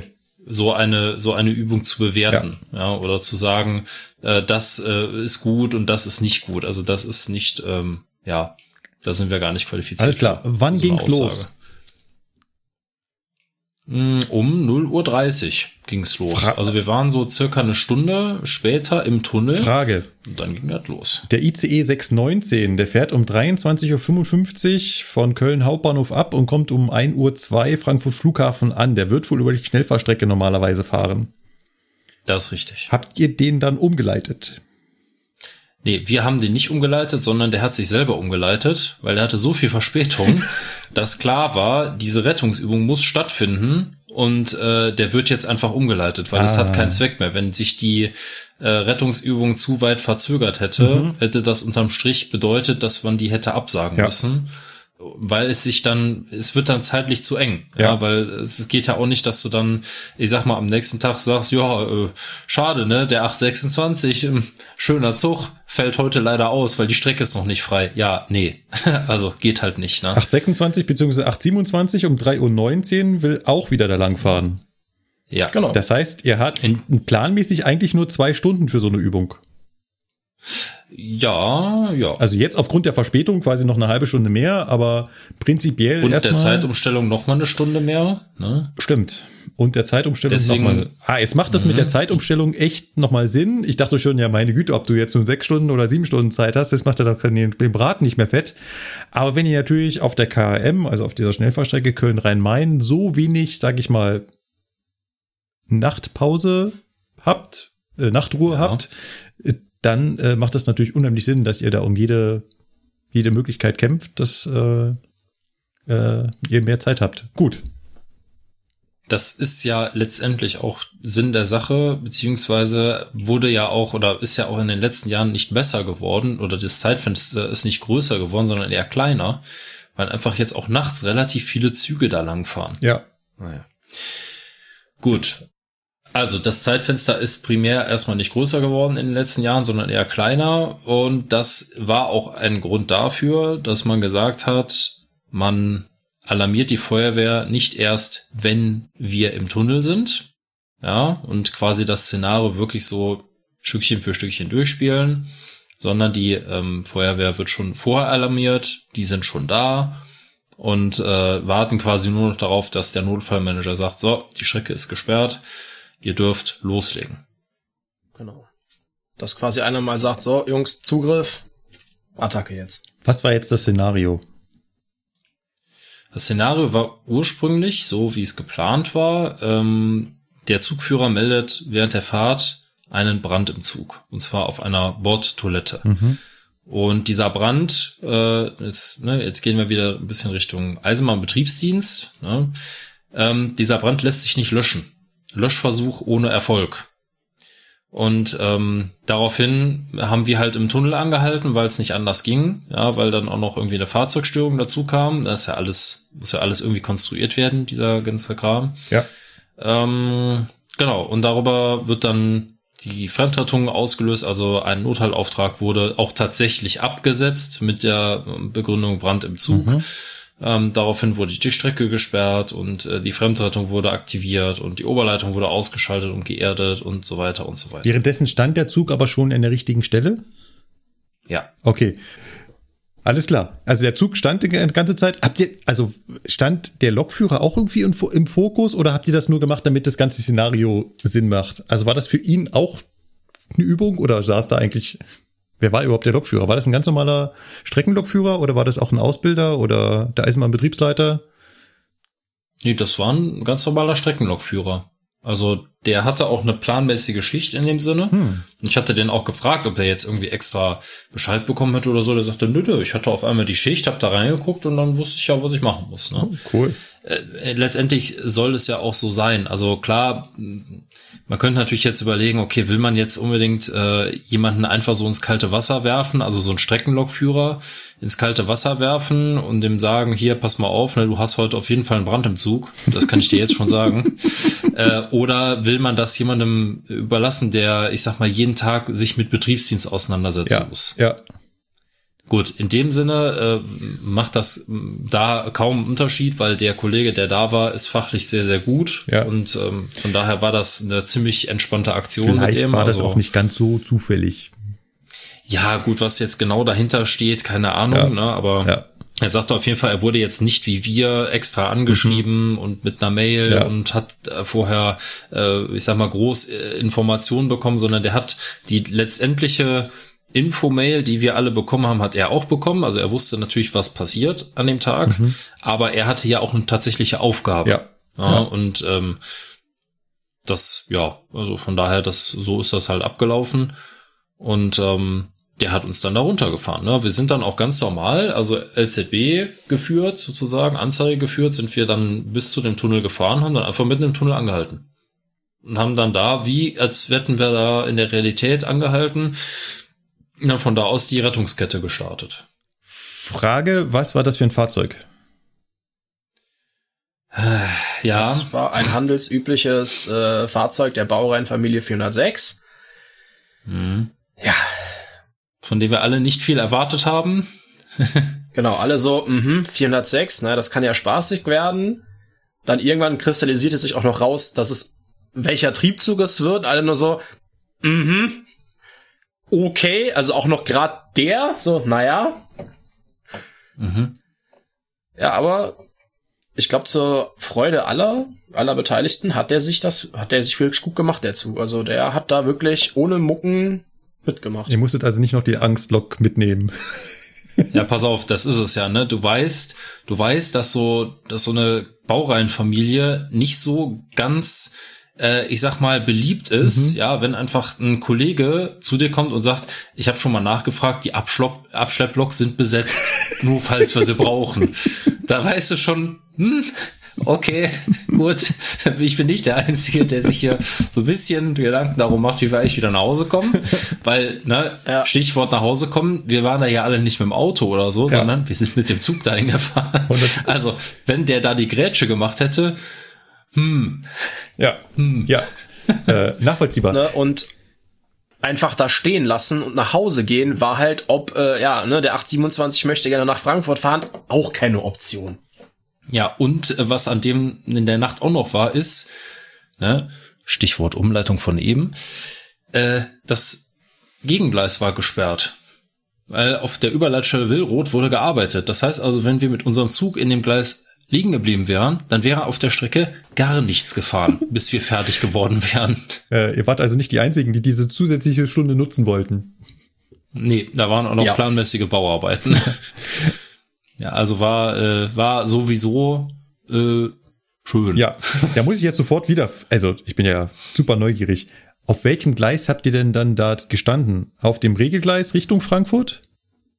Ja. Ja. In welchem Betriebsverfahren seid ihr da hingekommen? Nein, also wir sind als Zugfahrt dahin gefahren. Richtig. Wir sind ganz normal gemäß äh, 418 dahin gefahren. Alles klar. Äh, Darf ich fragen, wie ihr zurückgekommen seid? Wir haben die Fahrt einfach nach der Übung Richtung Montabaur fortgesetzt Ah, und haben dort gewendet, weil auf der Freistrecke darf man nicht wenden. okay. Genau. Also ihr seid ganz normal als Zugfahrt mit einem Fahrplan nach Montabaur oder weiter, weiß ich nicht, äh, dahin gefahren. Ja, ja, genau. Seid dann, Wir hatten, ja, es ist genauso wie du sagst. Wir hatten einen Fahrplan bis nach Montabaur und haben einfach unterwegs angehalten. genau. So, der Fahrplan ging zwar bis Montabaur, aber ist ja egal. Ja, ne? Wenn nö, du auf irgendwo ja- stehen bleibst, dann- dann stehst du halt da. Ne? Genau. Hat ja gebrannt. Ja, Ja. ja. Also, ne, also man hätte zwischenzeitlich wirklich denken können, es hat, äh, oder es brennt, weil die haben halt in diesem scheiß Tunnel, Entschuldigung, den Begriff, ne, die haben halt in dem Tunnel Rauchbomben gezündet. Und zwar nicht nur eine, sondern ein paar davon. Du hast teilweise nicht 20 Meter weit gucken Oh, das können. ist krass, okay. Und es hat bestialisch gestunken in dem Tunnel. Also es war wirklich Ja. äh, schon echt realistisch gemacht, ja. Und dann auch im Zug? Nein, nicht im Zug. Nein, nein, nein.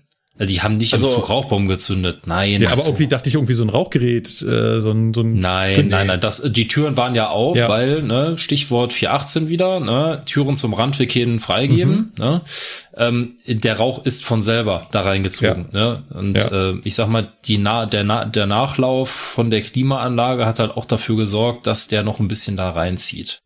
Und, und, und im Zug, wie war das denn? Sind die denn da wirklich so reingestürmt? Voll Montur? Äh, wie, wie war da so die, die Atmosphäre denn da drin? Die sind Also- da Ja, mit Atemschutz aufgeschlagen. Also vielleicht mal von Anfang an, ne?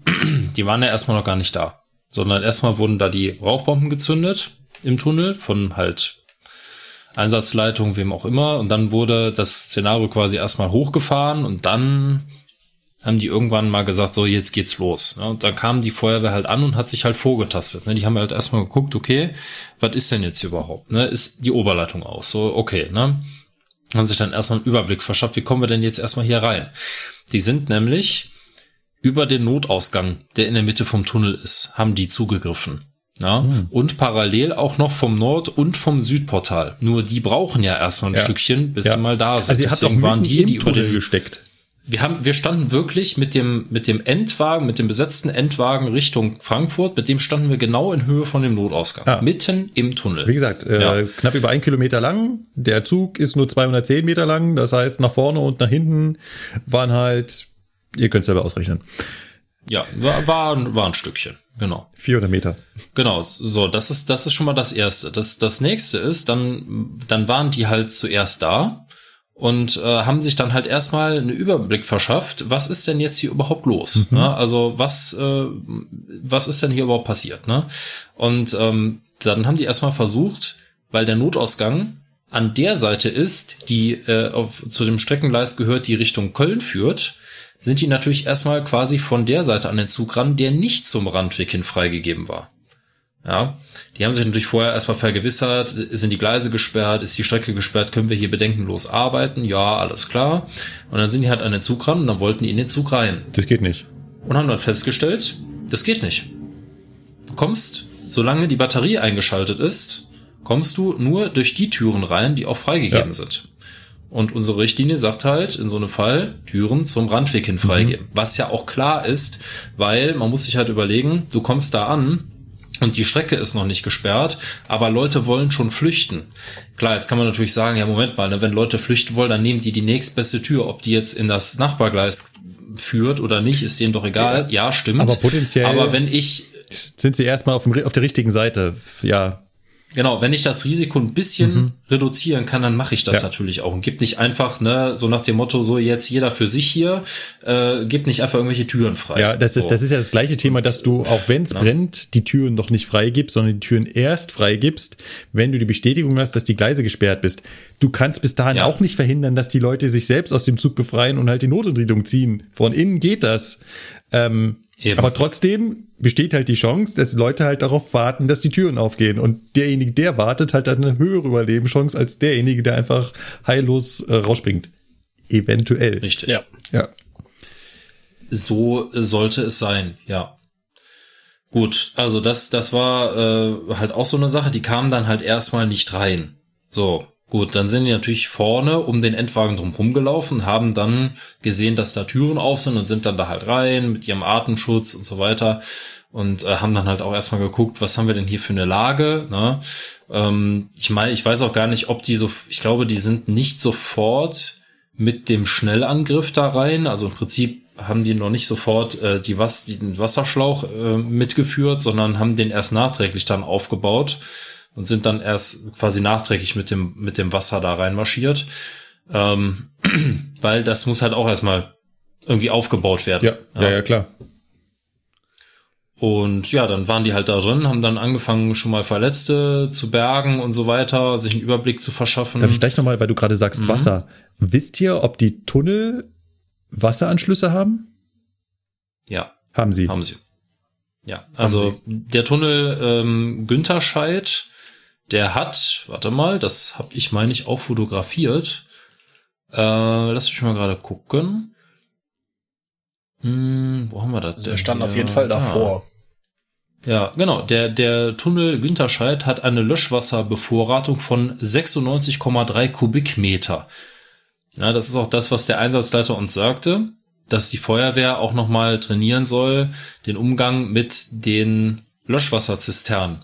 Also es wird Löschwasser an den Tunneln, vielleicht nicht an allen, ich weiß es nicht, aber auf jeden Fall an dem Tunnel wird Löschwasser bevorratet und zwar auch nicht in so einer geringen Menge, wie man ja sieht.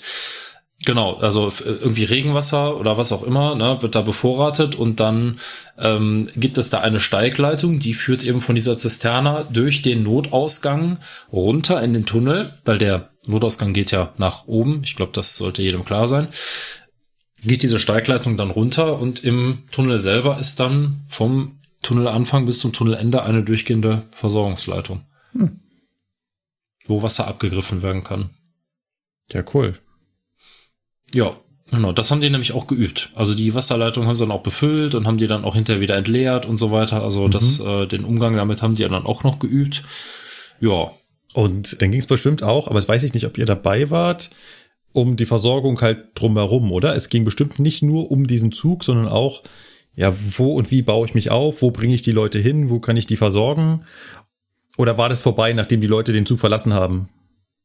Nee, das, das ist schon so komplett abgelaufen. Also die hatten oben, wir, wir durften ja da rumlaufen. Mhm. Wir durften ja Fotos machen. Ja. Und wir sind natürlich dann auch mal durch den Notausgang und sind mal diese 172 Stufen sind das übrigens, ähm, hochgelaufen zum Notausgang. Mhm. Und haben uns dann als allererstes mal gewundert, dass der Aufzug, der in diesem Notausgang ist, da ist ein Aufzug drin in dem Treppenhaus, Ah. der ist nur für Geräte. Das ist ein reiner Lastenaufzug. Da Okay. ist keine äh, Beleuchtung drin. Und wenn wir das richtig gelesen haben, oder wenn ich das richtig gelesen habe, dann stand da auch drin, dass da kein Personentransport zugelassen ist. Weil du kannst da, Ja. da passt auch nicht viel rein. Ja. Also du kommst da noch nicht mal mit zwei Mann rein. Ja. Das ist wirklich nur für Gerät. Ja. Mm, So, das ist das eine. Das nächste ist, wir sind dann da hochgelaufen und äh, haben uns dann halt mal einen Überblick verschafft, was ist denn hier überhaupt auf so einem Rettungsplatz los? Und generell ist da außer diesem Häuschen erstmal gar nichts. So, und wir kamen da hoch und da war eine riesen Armada von Rettungsfahrzeugen, die sich da halt aufgebaut haben und die dann halt letztendlich da auch die Betreuung der ganzen Reisenden und der Verletzten übernommen haben. Also da waren Sanitäter, da waren Ersthelfer und so weiter. Das war alles da. Die jetzt natürlich auf 100 Personen ausgerichtet war und ihr bringt da nur 20 Ja. mit.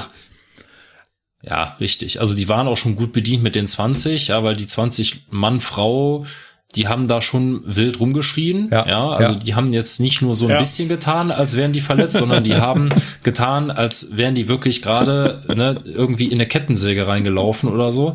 Also ja, die haben schon ihre Rolle ziemlich gut gespielt. Ja, und du hast das Definitiv, zwischendurch gemerkt. Also ich habe das bei einem, bei einem von den Feuerwehrleuten ne, gesehen, ne, so, so nach dem Motto, Alter, der schreit mir die ganze Zeit ins Ohr, kann der mal seinen Mund halten jetzt? Der ist nicht verletzt, jetzt sei doch mal leise. Ne? Aber gut, ich meine, das ist halt deren Rolle. Ne? Das äh, soll die halt auch mal machen. Das haben die gut gemacht. Ja, Ja, richtig. äh, ne? Sind sie da in der Schauspielschule von Köln kurz aufge... Ähm, sag mal, habt ihr diese Nacht schon was vor? Ja, richtig. Also wir haben uns halt auch gefragt, so was sind das jetzt so primär für Leute? Ja, ja. Haben es aber tatsächlich nicht rausgefunden. Ja. Also wir wussten jetzt nicht, ob das irgendwie Angehörige sind von der Feuerwehr oder von irgendwem. Also an dieser. Stelle würde ich doch mal sagen, ihr sagt, das muss alle drei Jahre stattfinden. Ja, Also, wenn das in drei, irgendwo an der Strecke wohlgemerkt. ja, ne? wenn das in Irgendwo. drei Jahren wieder stattfindet, dann sorgt doch bitte dafür, dass wir rechtzeitig davon erfahren. Dann werden wir das hier im Podcast dementsprechend publizieren und wir machen dann ein offizielles Hörertreffen und bringen mehr Leute mit, als die brauchen. Wo war ja? Dann sitzen wir alle da im Wagen und schreien rum. Au, au, au. Richtig, ne? Da dauert die Rettungsübung sechs Stunden. Super. Nein, gut, wir können ja mal gucken. Äh, wie gesagt, wir haben jetzt ja auch nur durch Zufall davon erfahren, weil unser Chef halt äh, auf uns zukam und uns gefragt hat, ob wir da Bock drauf Ja, hätten. ja. Äh, sonst hätte, also ich weiß, dass so, solche Rettungsübungen, dass es die gibt, aber wann und in welchem Abstand die stattfinden und wer da überhaupt mitmacht, das war mir überhaupt nicht bekannt. Ja. Also, Mir auch nicht.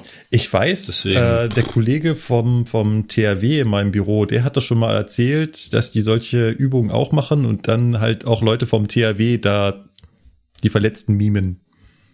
hm, Und dass die halt dadurch das habe ich mir nämlich schon gedacht. sehr viele Freiwillige haben. Und da hat er auch Bilder gezeigt, wie sie ihn dann da geschminkt haben mit gruselig, wirklich gruselig. Ja, ja. Ja. Genau, ja, was, was war noch? Also die, nachdem die da halt die ganzen Leute rausgeholt haben, ähm, haben die im Prinzip noch natürlich so eine Einsatznachbesprechung gemacht und dann war das Ganze auch, ich sag mal, nach, ja, so zwei Stunden haben die wohl gebraucht dafür, mh, bis sie da mal so langsam in die Richtung kam, so, ja, wir wären jetzt so wo- wohl bald fertig, ne? Ja, haben die etwa so zwei Stunden gebraucht und äh, ja, dann gab es noch so eine Einsatznachbesprechung, dann kamen die auch noch mal zu uns ähm, und dann äh, hatten die halt noch mal ein bisschen Fragen auch zum Fahrzeug, so, weil ne, es gab ja offenkundig halt dann doch noch Rückfragen, so gerade in Bezug auf Leute, wie kommen wir eigentlich hier rein? Ja. Äh, woran Ja. erkennen wir denn, dass die Batterie an ist und so weiter? Also, ne, das sind halt Ja. so, so Fragen, die muss man sich halt auch mal stellen. Ja. Ne? Und äh, wir haben dann auch, ich sag jetzt mal, angeregt, ähm, in, in den Ring geworfen, so ein bisschen den Vorschlag, wie wäre es denn, wenn es wie für Autos, auch für Züge, einen Unfallmerkblatt Gibt gibt, es schon. wo ich einfach, ja, ich weiß, aber wo ich halt drauf gucken kann und nicht nur sehe, wie viel Trafoöl in dem Zug mhm. drin sind, sondern wo ich halt auch sehe, wie erkenne ich gewisse Betriebszustände? Ja. Wie komme ich bei gewissen Betriebszuständen in den Zug mhm, rein? Das steht nicht drauf. Und was ja. mache ich, wenn das nicht geht? Ja. ja, welche Scheiben kann ich denn einschlagen? Ja. Oder welche Türen kann ich besonders leicht öffnen ja. oder aushebeln oder so? Das sind alles Dinge, da hatten die bisher keine Informationen drüber. Ja. Und deswegen äh, hatten wir das mal vorgeschlagen, ob man das nicht vielleicht möglicherweise in Zukunft, ja, wie soll ich sagen, nachführen könnte. Sowas. Ja, ja, ja. Das so wie die Rettungskarte für dein Auto. Ja, es ist, ist schon wichtig, dass ich auch weiß, wie viel Trafoöl da drin ist. Ja, ganz klar, aber es hilft mir halt nicht, wenn ich nicht in den Zug reinkomme, ne? weil die von der Feuerwehr haben halt auch direkt gesagt, ja, okay, klar, äh, so ein Brand ist jetzt die eine Sache. Was ist denn, wenn so ein Zug irgendwo anders mit irgendwem kollidiert, ja, mit einem LKW oder so, und der Lokführer ist gar nicht mehr ansprechbar? Ja, oder, und, der, und das ist eine Leerfahrt. Der Lokführer ist dann alleine. Wie kommen wir denn dann in den Zug, wenn der uns die Türen nicht freigibt? Na, gar nicht. Ne, das ist halt genau die Sache. Ja. Also es gibt Einsatzmerkblätter von der Deutschen Bahn für jede, für jede Baureihe. Die sind auch öffentlich zugänglich, kann sich jeder runterladen. Da steht Material der Wagenwände, Besonderheiten zu Löschangriffspunkten, Notausstiege, Fenster, Notausstiegsfenster, dicke, Frontscheibendicke, Übergang zu Nachbarwänden, äh, Gefahren durch Strom, Achtung, Hochspannung, wo sind Hochspannungspunkte, wo ist der Batteriestecker, brennbare Materialien und dann natürlich das, was du sagst, Gefahren durch Flüssigkeiten und Gase. Also hier zum Beispiel, ich habe jetzt die gerade die Mappe auf vom 401 äh, mhm. Transformator, Isolieröl 2850 Liter, Besonderheiten PCB-frei, Batterie, Säurefüllung circa 67 Liter, äh, UN-Nummer 1830, Luftbehälter, Druckluft bis zu 750 Liter, maximal 10 Bar, Klimaanlage, Kältemittel mhm. 134a bis zu 2,6 Kilogramm, nicht toxisch. Genau, also da steht schon eine Menge drinne, aber äh, das kann ich natürlich überhaupt nicht einschätzen, was die Leute und was vor allem die Feuerwehr äh, braucht, um ja solche sowas Banales, was, also was für den Eisenbahner oder den Lokführer banal ist, um zu wissen, ja, äh, von welcher Seite soll man da am besten einsteigen. Ja, für uns ist das tägliches Geschäft. Ja, und ja. uns war ja auch klar, dass, dass die da nicht reinkommen. Ne? Wir standen halt in dem Zug, die haben versucht, da reinzukommen. Wir so, ja, könnt ihr jetzt lange probieren, er kommt da nicht rein. Ne? Das ist aber, ja, bei einer Übung kann man darüber lachen. Ja. ja wenn das aber mal wirklich Im passiert und sich, ja, und sich dann im Nachhinein rausstellt, ja, äh, also die Feuerwehr, die wusste ja auch gar nicht, dass man gar nicht in den Zug reinkommt. Ha, man muss ja nicht erst warten auf so einen Moment, bis man sich dann unangenehme Fragen stellen lassen muss, weil man kann ja auch einfach vorher schon sagen, Leute, ihr kriegt so ein Unfallmerkblatt, da steht das drauf. Ja, und dann haben, haben wir eben von unserer Seite aus alles getan. Ja. Weil jeden Zug jetzt so umzurüsten, wie die neuen ICEs, wo du von außen trotzdem reinkommst, das könnt ihr halt auch vergessen. Ja, das wird halt auch nicht passieren. Gut. Ähm, fällt euch noch was ein, was ihr zu der Geschichte erzählen wollt. Und eine Anekdote oder irgendwas Lustiges noch, was ihr erlebt habt? Nee, ansonsten, also die Rettungsübung an sich war jetzt schon wirklich eine coole Sache. Also der Eisenbahnbetriebsritter hat auch gesagt, ja, also wenn ihr Bock habt, könnt ihr beim nächsten Mal gerne wieder dabei sein. Da haben wir jetzt mal nicht abgelehnt. Ja. genau, also man ähm, war auch scheinbar mit unserem Tun zufrieden. Ja, ja, auch mit dem Input wohl zufrieden, ja, dass wir also nicht, also scheinbar haben wir nicht ganz so viel Müll gelabert, ja, war ja schon okay. Ja, genau. Und wir haben natürlich auch gesagt, ja klar sind wir wieder dabei. Also wenn, wenn das geht, immer gerne, ne, weil das ist halt auch schon äh, eine tolle Sache. Ich habe halt auch direkt von vornherein gefragt, wie sieht's aus, dürfen wir Fotos machen, weil wegen Unterricht und so weiter. Es gibt halt nichts Besseres für SRK-Unterricht, also für Unterricht im Bereich des Selbstrettungskonzeptes als sowas. Alles klar. Gut, ich würde an der Stelle ganz gerne überleiten wollen zu, ähm, ja, unser letztes Hauptthema war ja das Rangieren.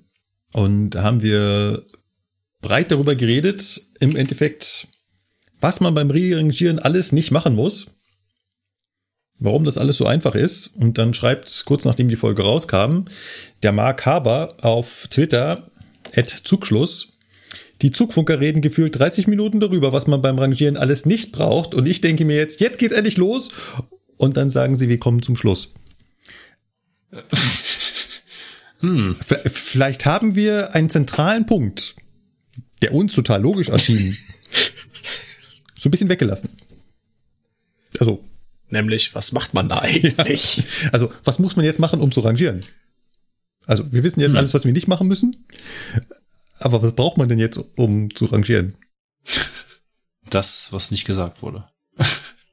Eigentlich ist das total einfach, ne? Weil ich brauche nur irgendein, irgendein Fahrzeug. Also im schlimmsten Fall kann das auch ein Wagen sein ohne Antrieb und ich schieb ihn halt oder eine Dreisine. Irgendwas, was auf einem Gleis steht. Mhm. Es könnte sogar ein Zwei-Wege-Backer sein, oder? Geht auch. Ja. Irgendwas, was sich auf Schienen bewegt. Ja. Das brauche ich als erstes. Und dann ja. brauche ich noch die Zustimmung des zuständigen Weichenwärters. Jetzt können wir eine breite Diskussion über den Begriff Weichenwärter aufmachen. Äh, waren die bei euch in der Ausbildung auch mal so erpicht darauf, zwischen Fahrdienstleiter und Weichenwärter zu unterscheiden? Ja. Ah, toll, bei mir nicht. Ich bin das da auch, auch sehr erpicht drauf. Ja. Same bei hier. meinen Leuten. ähm, Vielleicht habe ich das in meinen Anfängen etwas unter den Tisch fallen lassen. Ähm, klärt mich auf. Ja, also du willst jetzt wissen, wo der Unterschied zwischen Feinzeiter und Weichenwärter ja. ist. Gut, okay, das ist relativ leicht zu erklären. Ähm, ein Weichenwärter ja. darf nur Rangierfahrten durchführen. Das heißt also, wenn er eigenständig Fahrten durchführen möchte, dann darf er nur Rangierfahrten durchführen. Er darf keine Zugfahrten durchführen. So, er darf aber im Auftrag eines Fahrdienstleiters bei dem Einstellen der Fahrstraße mitwirken und zum Beispiel das Freisein von Gleisen überprüfen oder das, äh, das Einstellen eines Fahrweges oder eines Teilfahrweges. Das darf er machen. Ja. Was er nicht machen darf, ist Züge fahren lassen. Das heißt also, er darf keine Hauptsignale bedienen und, an diesen Hauptsignalen darf er also keine ähm, Fahrtbegriffe HP1, HP2 und so weiter zulassen. Ja, also beides sind Mitarbeiter auf einem Stellwerk. Richtig. Weil du, weil du gesagt hast, sie dürfen keine Rangierfahrten durchführen. Damit meinst du nicht, dass die auf der Rangierfahrt stehen und das Ding bewegen, sondern du meinst damit, dass die auf dem Stellwerk stehen. Mit auf gehe ich mal davon aus, dass es irgendwie so ein ja, Turm. Die aber dürfen da auch sitzen. Ne? Auch sitzen. Ja, das ist okay. Ne? genau. Ja.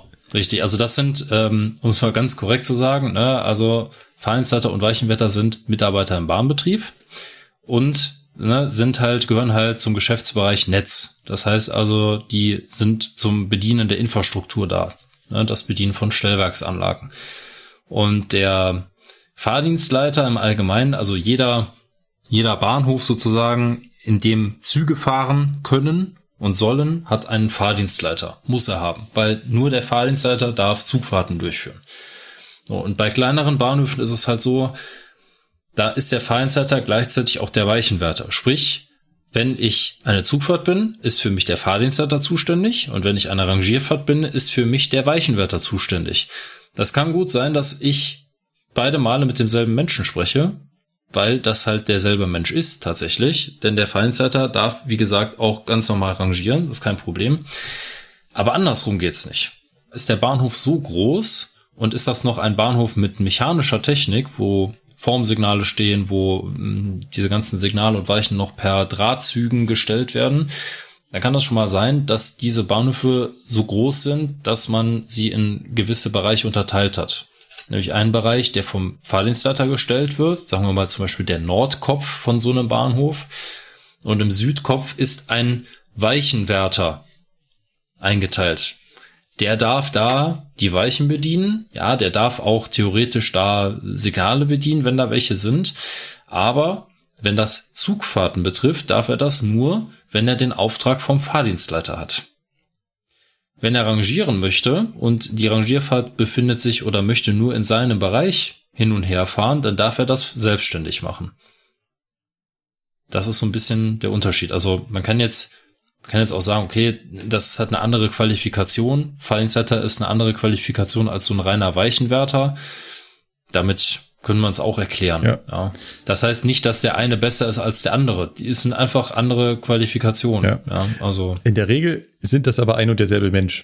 Und ähm, also auf den allermeisten Bahnhöfen, selbst bei dem großen Bahnhof ja. München Hauptbahnhof, ist Weichenwärter und Fahrdienstleiter ein und derselbe Mensch. Der ist anders betrieblich aufgeteilt. Halt nicht nach Weichenwärter und nach Fahrdienstleiter, sondern es sind halt ganz viele Fahrdienstleiter und die übernehmen auch in ihrer Funktion dann die Arbeiten des Weichenwärters. Und uns haben sie in der EIB-Ausbildung immer eingeprägt, ja, beim Rangieren ist das ein Weichenwärter, aber sagt niemals nie zu einem Fahrdienstleiter Weichenwärter. Also wenn ihr mit dem Tja. telefoniert, wenn ihr mit dem telefoniert, also nicht im Unterricht, sondern wenn ihr mit dem telefoniert, ruft ihn nicht an, hier Rangierfahrt auf gleich sowieso, Herr Weichenwärter, ich würde jetzt gerne nach gleich sowieso wollen. Gut.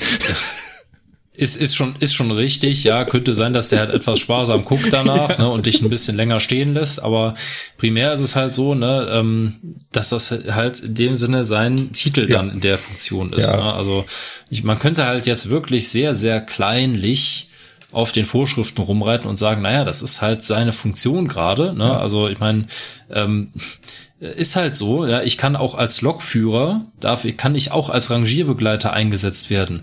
Und wenn ich diese Funktion gerade wahrnehme, dann spricht mich auch keiner mit Lokführer an, sondern bin ich der Rangierbegleiter. Damit klar ist, wer mit wem hier gerade spricht. Ja. Das ist nun mal so. Ne?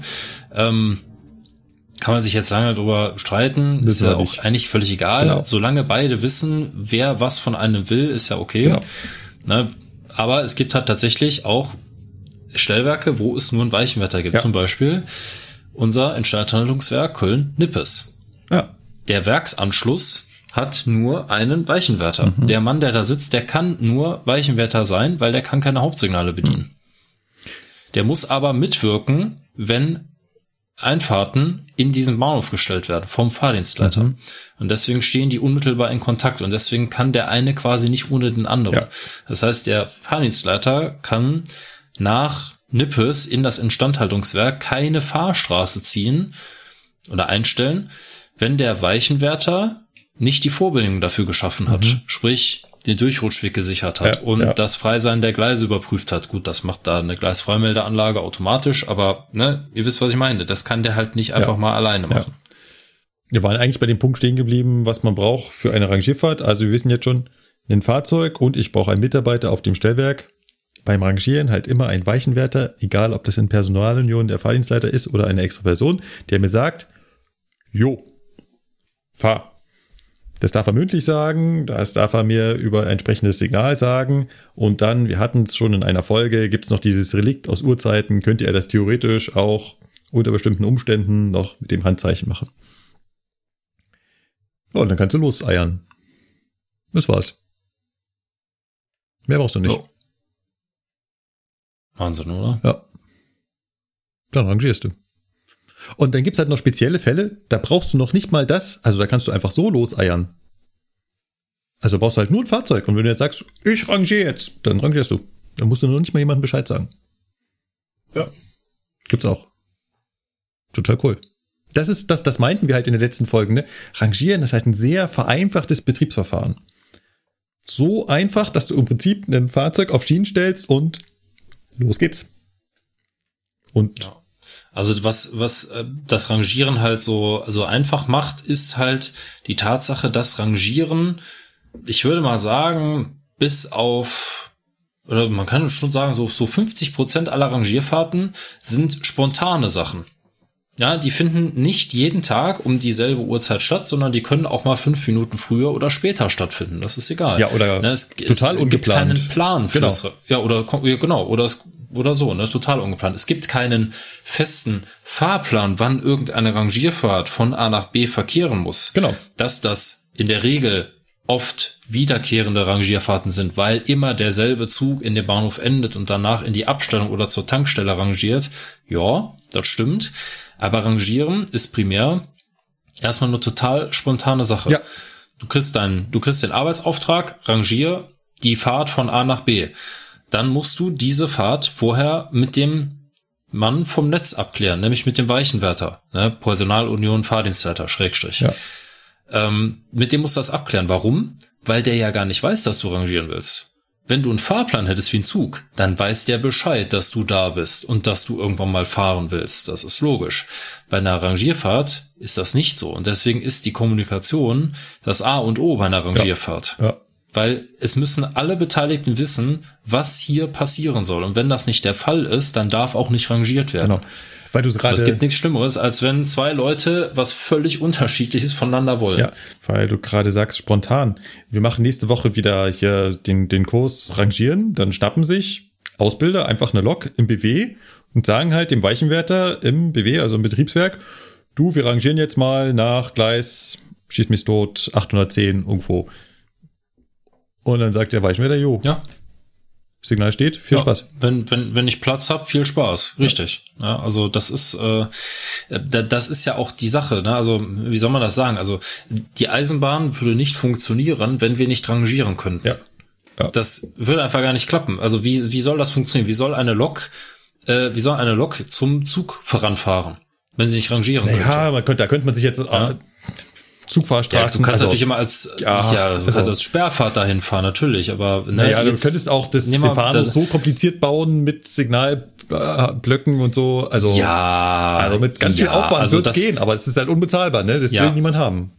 Es, und es ist total unnötig, Ja, weil, äh, also ich sag zwar auch immer, Rangieren ist das Gefährlichste, was du bei der Bahn machen Ja. kannst, weil du eben keine Absicherung durch Den großartige. Stellwerkstechnik hast, äh, durch den Fahrdienstleiter und so weiter und weil du halt letztendlich auch ein bisschen für dich selber verantwortlich Mhm. bist. Ähm, das wird immer gern unterschätzt. Also Rangieren ist halt, wenn man halt, weiß ich nicht, einmal am Tag einen Triebzug von A nach B rangiert, dann mag das langweilig sein. Aber das Personal bei uns, was wirklich täglich rangiert, und zwar immer mit unterschiedlichen Fahrzeugkonfigurationen, wie zum Beispiel unsere Rangierweltmeister im Kölner Betriebsbahnhof, die halt mal mit drei Wagen rangieren, mal mit zehn Wagen oder von hier nach dort mit ihrer kleinen Rangierlok.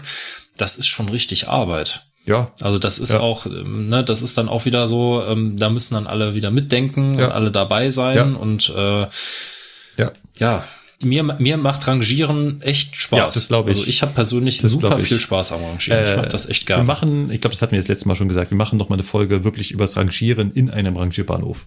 Das, äh, da müssen wir uns noch mal jemanden ranholen. Wir hatten schon einen Bewerber. Ich glaube, ich habe den ein wenig vernachlässigt, aber ähm, das machen wir noch mal. Okay. Ja. Ich glaube, wir haben jetzt den Kernpunkt von Rangieren getroffen. Ich glaube, jetzt kann jeder nachvollziehen, was das ist, wieso es das gibt und wieso das so, so schön sein kann. Hm. Warum ist Rangieren so schön? Tja, das frage ich mich auch. Genau. Wisst ihr, was auch schön ist? Der nächste Part in unserem Podcast, denn ich le lege jetzt meine Füße hoch und lasse mir eine Geschichte erzählen. Wonderful. Jetzt muss ich ja wieder so viel reden. Ich bin doch schon die ganze Zeit am Reden. Mann. Ja, ja, ihr wollt immer, ihr wollt immer so viel wissen, Ja. ne? Das ist, ähm, Ja. naja, schwierig, gut. Du kannst immer so gut und viel erklären. Ich kann vor allem, nee, also, da, ob ich das gut kann, weiß ich nicht. Ich kann viel reden. Reden kann ich viel, ja, das stimmt. Aber Also jedes Mal, wenn wir uns fachlich ne? unterhalten, habe ich danach einen Mehrwert. Ja, okay, jetzt übertreibt man nicht, ne? Ist so. Gut. Ich übertreibe Ja, ja, ja, ja. Was willst du denn trinken? No. Gut. Also, ihr wollt eine Geschichte, jetzt kriegt ihr eine Geschichte. Ich erzähle euch heute mal was zum Schnellbremsbeschleuniger. Was ist das denn? Ja. Wir stellen uns mal vor, wir sind irgendwo so, ja, Anfang des 20. Jahrhunderts und unsere Reisezugwagen sind auch aus Holz und, und so weiter. Und wir haben ja ganz viel in diesem Podcast schon darüber gesprochen, wie so eine Bremse funktioniert, ja, wie so eine Druckluftbremse arbeitet, ähm, was sie so für Vor- und Nachteile hat, ähm, was ich da beachten muss und so weiter und so weiter. Unter anderem haben wir auch besprochen, welche Leitungen ich für so eine Druckluftbremse brauche. Und da war immer wesentlich, dass ich eine Hauptluftleitung brauche. Also eine Leitung, die durch den ganzen Zug geht, die bei Unterbrechungen dafür sorgt, dass die selbsttätig wirkende Druckluftbremse anlegt. Das heißt also, na, diese selbsttätige Sache ist halt so mit das Wichtigste, was wir überhaupt so haben. Und das war es eigentlich auch schon. Ich brauche nur eine Leitung. Ne? Damit kann ich schon bremsen. Super Sache. Gut. Im Vergleich zu früher sind die Züge natürlich heute relativ lang und fahren auch wesentlich schneller als früher. Ne? Der durchschnittliche Personenzug früher ist irgendwo zwischen ja, 80 und 100 kmh gefahren. Ne? Das war so Standard mit den Dampfloks, ne? so sind die durch die Gegend geeiert. Da war natürlich so ein Bremswegabstand von 1000 Meter, den es auch früher schon gab zwischen dem Vorsignal und dem Hauptsignal. War natürlich wirklich lang und hat vollkommen ausgereicht, alles super, wunderbar, passt. Auch mit einer Vollbremsung muss ich noch nicht mal eine Schnellbremsung machen, passt schon. Okay. Dann wurden die Fahrzeuge immer schneller. Und man hatte ja auch das Bestreben danach, dass die Züge generell einfach schneller fahren können, weil gibt ja schon genug Strecken, auch bei uns in Deutschland, die schnur geradeaus gehen. Da nur 100 fahren wäre ja ein bisschen doof. Also man will schneller fahren. Okay. Dann hat man sich überlegt, wie machen wir das? Ja, okay, wir müssen mal ein paar neue Wagen bauen. Das wäre mal eine gute Idee, weil die alten Holzwagen, ne, gerade wenn die schon untenrum so ein bisschen angegammelt sind, die fliegen uns ja bei über 100 kmh auseinander. Und das wäre ein bisschen doof.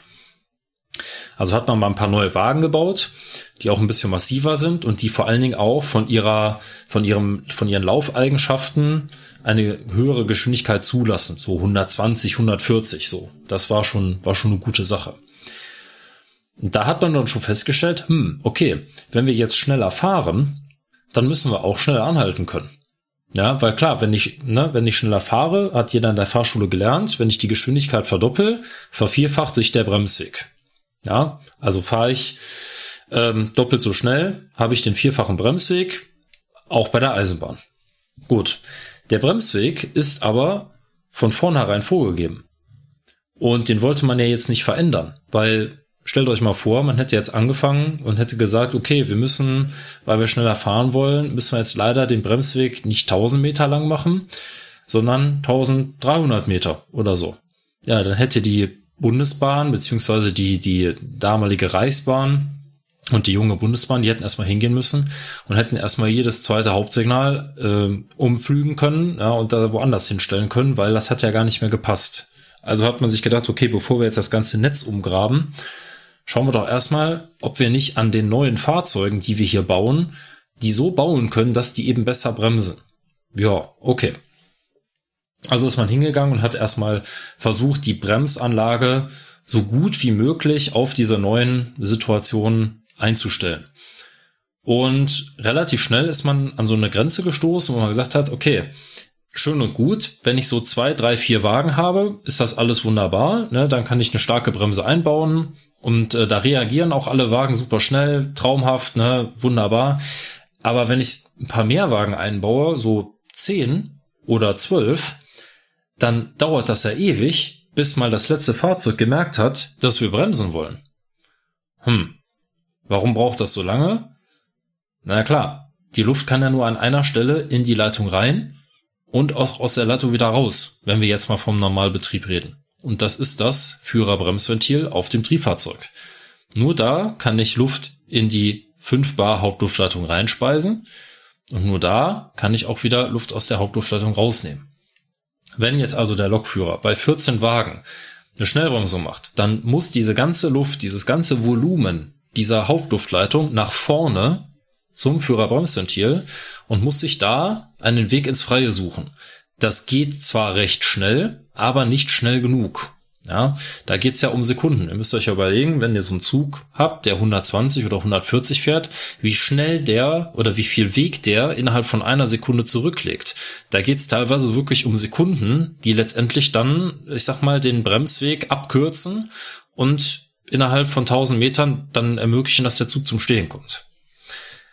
Also, muss man sich was überlegen. Okay, ja, wir haben jetzt viele Wagen, die können auch super bremsen, aber die Bremse an sich kriegt den Impuls nicht schnell genug, dass wir bremsen wollen. Ne? Die Steuerventile sind alle bereit, die warten quasi nur darauf, dass endlich mal wieder gebremst wird, aber die brauchen einfach ewig, bis die mal mitbekommen haben, ach, da vorne soll ja gebremst werden.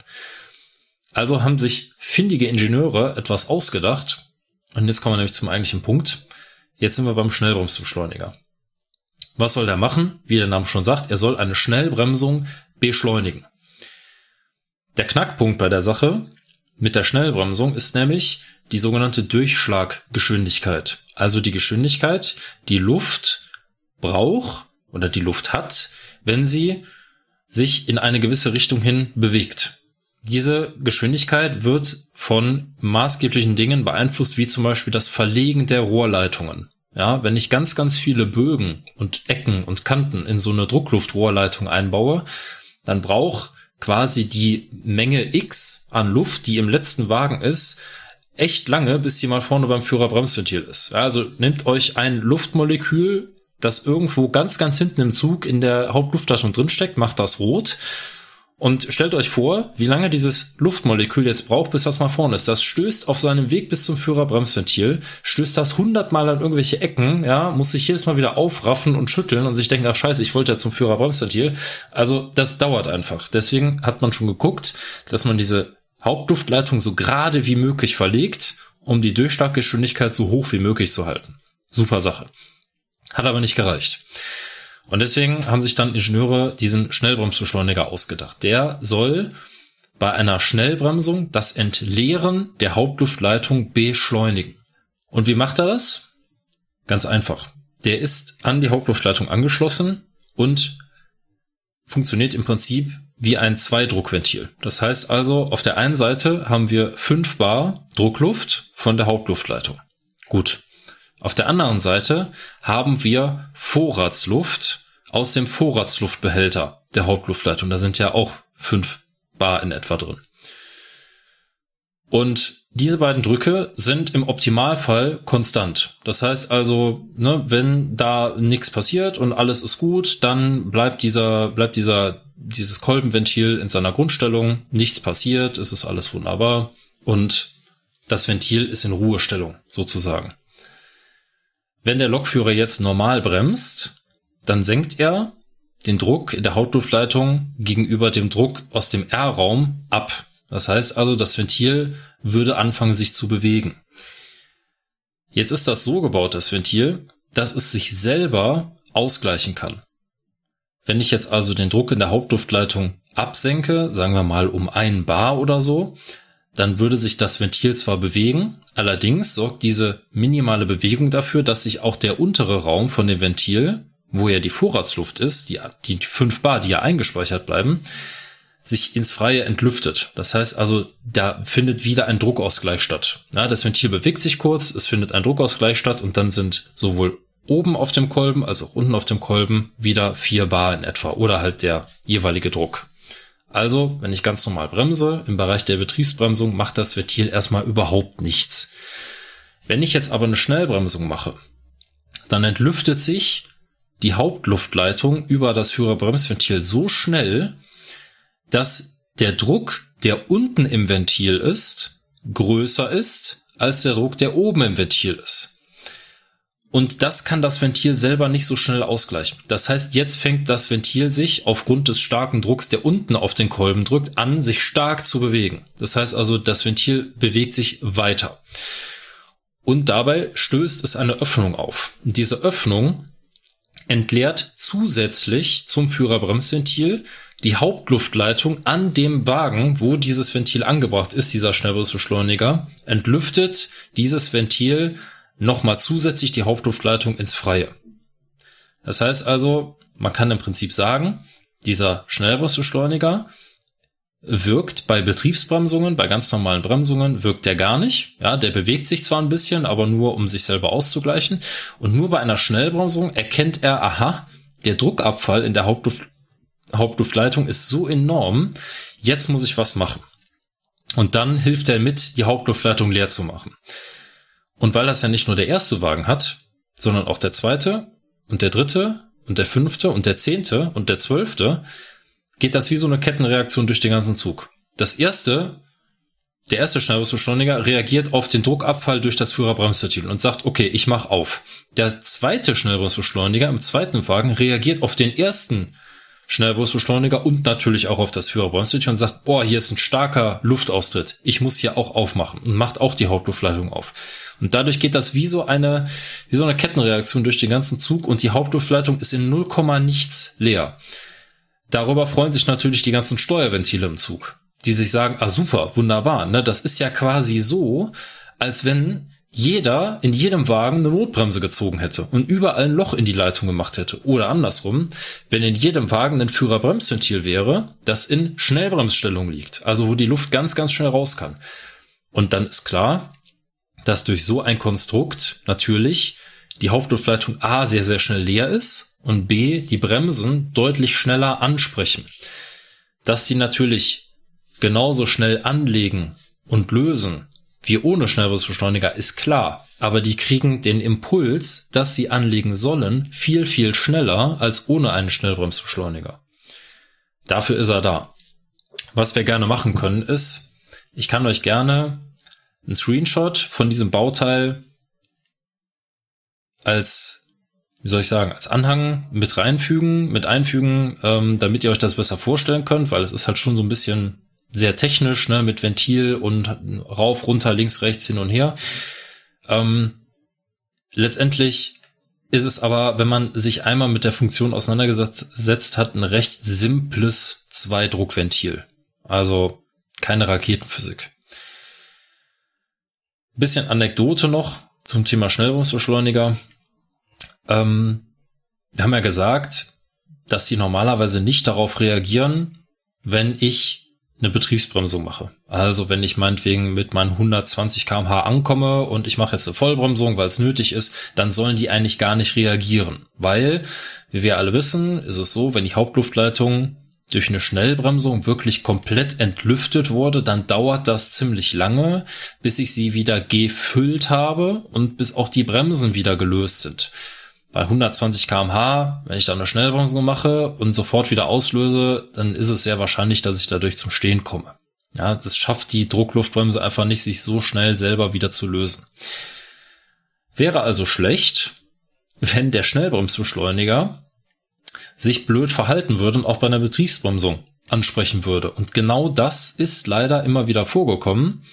Der Schnellbremsbeschleuniger hat, weil er falsch eingestellt war oder weil er nicht richtig gewartet wurde, hat er auch bei Betriebsbremsungen angesprochen. So, und jetzt haben wir ja gesagt, das sind ziemlich solidarische Kameraden. Das heißt also, wenn einer fälschlicherweise anspricht, obwohl gar nicht eine Schnellbremsung wirksam ist, sondern nur eine Vollbremsung, dann machen aber alle anderen mit, weil alle anderen denken sich ja, ach hier, die, die Hauptluftleitung wird hier gerade sehr schnell lüftet, dann mache ich auch mal mit auf. Ne?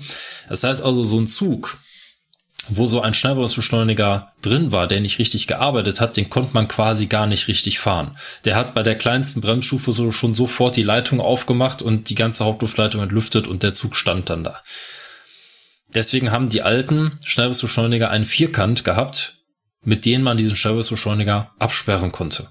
Ja.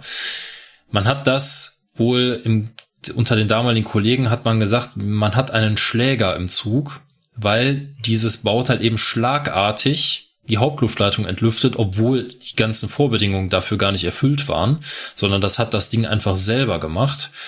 Und deswegen hat man den über eine ganze Zeit lang dann weiter verbessert. Und ab 1988 haben neu gebaute Wagen nur noch den sogenannten Schnellbusbeschleuniger EB3S. Und alle unsere Fahrzeuge, die wir haben beim Fernverkehr, die haben diesen EB3S. Und in meiner Karriere ist es mir bisher nie passiert, dass ich einen Schnellbusbeschleuniger hatte, der irgendwie zu einem Schläger geworden ist. Was äh, sich auch in dem Kollegenkreis, wenn man da nachfragt, äh, genau gleich darstellt. Also kein Mensch hat in den letzten 20 Jahren mehr einen Schläger erlebt. Ähm, was eben auch heißt, so ein System hat zwar seine Grenzen, man kann es aber immer noch ein bisschen verbessern. Wir stellen euch das alles mal zur Verfügung, dass ihr mal da reinschnuppern könnt, mal da reinschauen könnt. Letztendlich, ähm, wie gesagt, alle unsere Wagen haben es heute noch. Unsere Reisezugwagen, unsere normalen Reisezugwagen haben es heute noch. Und ähm, wie könnt ihr jetzt erkennen, ob so ein Wagen einen Schneidbeschleuniger hat oder nicht? Das könnt ihr ganz einfach erkennen. Dafür müsst ihr noch nicht mal einsteigen, sondern ihr müsst euch dafür nur an die Seite stellen von dem Wagen und mal gucken, ob die Bremsgewichte, die an diesem Wagen dran sind, in Rot dargestellt sind. Daran seht ihr, ob dieser Wagen einen Schnappesbeschleuniger hat. Haben in der Regel alle Wagen, egal ob das ein Dosto ist oder ein Intercity-Wagen, alle Reisezugwagen der modernen Bauform haben dieses Ding. Für uns als Betriebseisenbahner gibt's da gewisse Dinge noch zu beachten, wann ich den nämlich, ähm, wann, wann ich quasi seine Wirkung, die er entfaltet, nutzen darf und anrechnen darf auf meinen, auf meinen, auf mein Bremsvermögen, was ich ja für jeden Zug ausrechnen muss. Da gibt's spezielle Regelungen für, weil klar, ne, wenn ich jetzt so Schnellbusbeschleuniger im Zug habe, und nehmen wir mal an, der Zug hat irgendwie zehn Wagen oder so. Die ersten drei Wagen haben Schnellbremsbeschleuniger, dann haben die nächsten vier Wagen keinen Schnellbremsbeschleuniger und dann die letzten drei Wagen haben wieder einen. Dann sind genau die drei Wagen oder vier Wagen in der Mitte, die keinen Schnellbremsbeschleuniger haben, sind ja die, die quasi bei der Revolution im Zug, wenn eine Schnellbremse gemacht wird, die dann sagen, nö, da helfen wir nicht mit. Das machen wir hier nicht. Ne? Wir sind hier, wir haben ja keinen Bock auf die, äh, euch da zu unterstützen, die Hauptluftleitung leer zu machen. Kein Bock. Die ersten drei Wagen reagieren natürlich. Klar, weil das Führerwassertier vorne ist in Schnellbremsung. Die entlüften die Hauptluftleitung ganz schnell. Aber dann kommen die vier Wagen, die eben keinen Bock haben. Die haben keinen Schnellbremsung. Die sagen, können wir nicht. Haben wir keinen Bock drauf, machen wir nicht. Und deswegen verlangsamt sich dann in diesen vier Wagen die Durchschlaggeschwindigkeit und dieser schnelle Impuls des Entlüftens der Hauptluftleitung wird durch diese vier Wagen abgebremst. Und dann kann es sein, dass die letzten drei Wagen sagen, äh, ja, das äh, sieht mir aber eher nach einer Betriebsbremsung aus. Da muss ich ja jetzt nicht mithelfen. Und dann machen die nämlich auch nicht mit. Und aus diesem Grund gibt es für die Betriebseisenbahner ganz klare Regeln, wann ich diese Wirkung des Schnellbremsbeschleunigers anrechnen darf und wann nicht. Und was ich gegebenenfalls beachten muss, wenn ich sie nicht mehr anrechnen darf. Das würde jetzt aber ein bisschen zu weit gehen. Ich würde mal behaupten, dass ihr das in Grundzügen so ein bisschen verstanden habt. Wenn nicht, könnt ihr uns auch gerne Rückfragen dazu stellen. Ähm, generell ist das Thema Druckluftbremse und Wagentechnik äh, für Leute, die da Bock drauf haben, ist das eine wunderbare Sache. Mm, wir haben ihn immer mal wieder im Podcast erwähnt und ich werde es auch an dieser Stelle nochmal tun, nämlich den YouTube-Kanal von Jörg Hase, aka der Silberling. Wenn ihr Bock auf sowas habt, guckt da rein. Ja, ähm, auch wir, ne, wir drei Podcaster lernen jedes Mal bei jedem Video noch ein bisschen was Neues ähm, oder werden in unserer in unserem bisherigen Wissen bestärkt. Wenn wir halt nichts Neues lernen, dann werden wir darin bestärkt, dass wir es wissen. Und es ist aber super interessant. Ja, weil auch er schafft es immer wieder, komplizierte Dinge sehr einfach zu erklären. Und so hat auch jetzt nach, ich meine, wie lange bin ich bei der Bahn? Jetzt seit Mitte 2015 bin ich dabei und ich habe dann letztes Jahr irgendwann mal die Funktion von so einem Schnellbremsbeschleuniger erst verstanden. Ja, weil das einfach vorher nie, nie Thema war. Ne? Es war klar, wie man das, wann man den anrechnen darf und was der so grob macht, ja. Aber wie er genau funktioniert, habe ich bis dahin auch nie verstanden. Deswegen guckt da mal rein. Ich hoffe, Ihr habt durch meine Erklärung wenigstens so ein bisschen verstanden, wie das Ding funktioniert und ja, das war meine Geschichte. Ich hoffe, es hat euch gefallen. Ja, hat es. Definitiv. Äh, ich habe eine kleine Anmerkung. Schläger gibt's heutzutage immer noch. Also. Ja, echt? Ja. Äh, hin und wieder kommt es mal vor. Äh, wir hatten das bei Regio, bei Dosto äh, ab und zu mal, also ganz selten, aber gab es. Mhm. Und Kollegen haben ja auch berichtet, dass sie, glaube ich, mal ein Eurocity in die Hand gedrückt bekommen haben. Meistens dann so mit der Aussage, nicht in die höchste Stufe gehen und nur langsam anlegen, sonst hast du einen Schläger. Mhm. Äh, und dann gibt's immer noch die, die Herausforderung, wie, also man kann ja, wenn man so einen Zug hat, mit so einem Schläger drin, trotzdem Abhilfemaßnahmen machen, damit man äh, weiterfahren kann. Man muss ja irgendwie nur diesen Schläger rauskriegen. Und es ist halt eine Herausforderung, genau. rauszufinden, wer, erstens, wer ist der Schläger im Wagen? Weil das sieht man dem mhm. ja nicht mhm. sofort an, ne? Es muss Nein. ja nur einer von denen, das kann ja auch in der Mitte sein, dann breitet es sich halt nach rechts und links aus. Du weißt nicht, ja. wer das ist. Du kannst versuchen, es zu hören. Mhm. Ähm, es ist zwar sehr kompliziert, weil die legen wirklich äh, innerhalb von Sekunden an, ja, also wirklich ganz schnell hintereinander, aber du kannst es hören, welcher Wagen zuerst anlegt, ja. also welcher Wagen zuerst entlüftet. Ja. Und wenn das natürlich, äh, wenn du eine normale Betriebsbremsung machst und sowas passiert, dann musst du quasi darüber den Wagen rausfinden. Ja. Das geht also. Alternativ ja. ist, du schaltest alle Bremsen im Wagenzug aus und nimmst ja. dann Stück für Stück wieder einen in Betrieb, weil solange die Bremse ausgeschaltet ist, hat auch der Schnellbremsbeschleuniger Sendepause und macht nichts. Und in dem Moment, also es kostet halt Zeit, ne? Du musst quasi alle Bremsen erst einmal ausschalten, Ja, schaltest die erste ja. ein, machst eine normale Bremsung, guckst, schlägt der durch, wenn nicht, dann nimmst die nächste Bremse dazu und Stück für Stück, also das kannst du nur machen, wenn du den Zug vorbereitest. Äh, aber äh, rein theoretisch würde es gehen, ja. Und äh, dann gibt es, glaube ich, auch, da kannst du mich aber gleich von mir aus widersprechen, äh, auch eine Missannahme, ähm, dass auch ein Umstellen nach P oder sowas helfen würde. Weil für P gibt's ja kein rot angeschriebenes Bremsgewicht. Und da sagen die Leute immer, ja, dann wirkt der Schnellbremsbeschleuniger nicht. Da muss ich aber sagen, nee, Mhm. das ist einfach nur in der, in der Bremsberechnung nicht vorgesehen. Der Ja. Bre Schnellbremsbeschleuniger wirkt, es sei denn, du machst die Bremse aus. Genau. Ja. Also der Schnellbremsbeschleuniger ist bei unseren Wagen direkt an das Steuerventil KE angeflanscht. Und genau das, das ist der Grund, warum, wie Markus richtig sagte, in so einem Fall das ähm, Ausschalten der Bremse hilft. Äh, oder auch nur das Ausschalten der Bremse da hilft, ähm, weil eben der Bremsabsperrhahn die das Steuerventil und somit auch den Schnellbremsbeschleuniger von der Hauptluftleitung physisch trennt. Ja. Das heißt, dann kann auf der Hauptluftleitung passieren, was will. Das Steuerventil und auch der Schnellbremsbeschleuniger haben darauf keinen Zugriff mehr. Und ähm, der Schnellbremsbeschleuniger ist aber darüber hinaus, wenn die Bremse eingeschaltet ist, ein rein passives Bauteil. Der macht immer seinen Job. Das ist völlig egal. Ich kann auch mit meinen Intercity-Wagen in Bremsstellung G fahren. Die Umstellung zwischen GPR findet rein im Steuerventil statt. Das heißt also, äh, der Schnellbremsbeschleuniger hat da gar keine Aktien dran. Der überwacht nur seine Hauptluftleitung.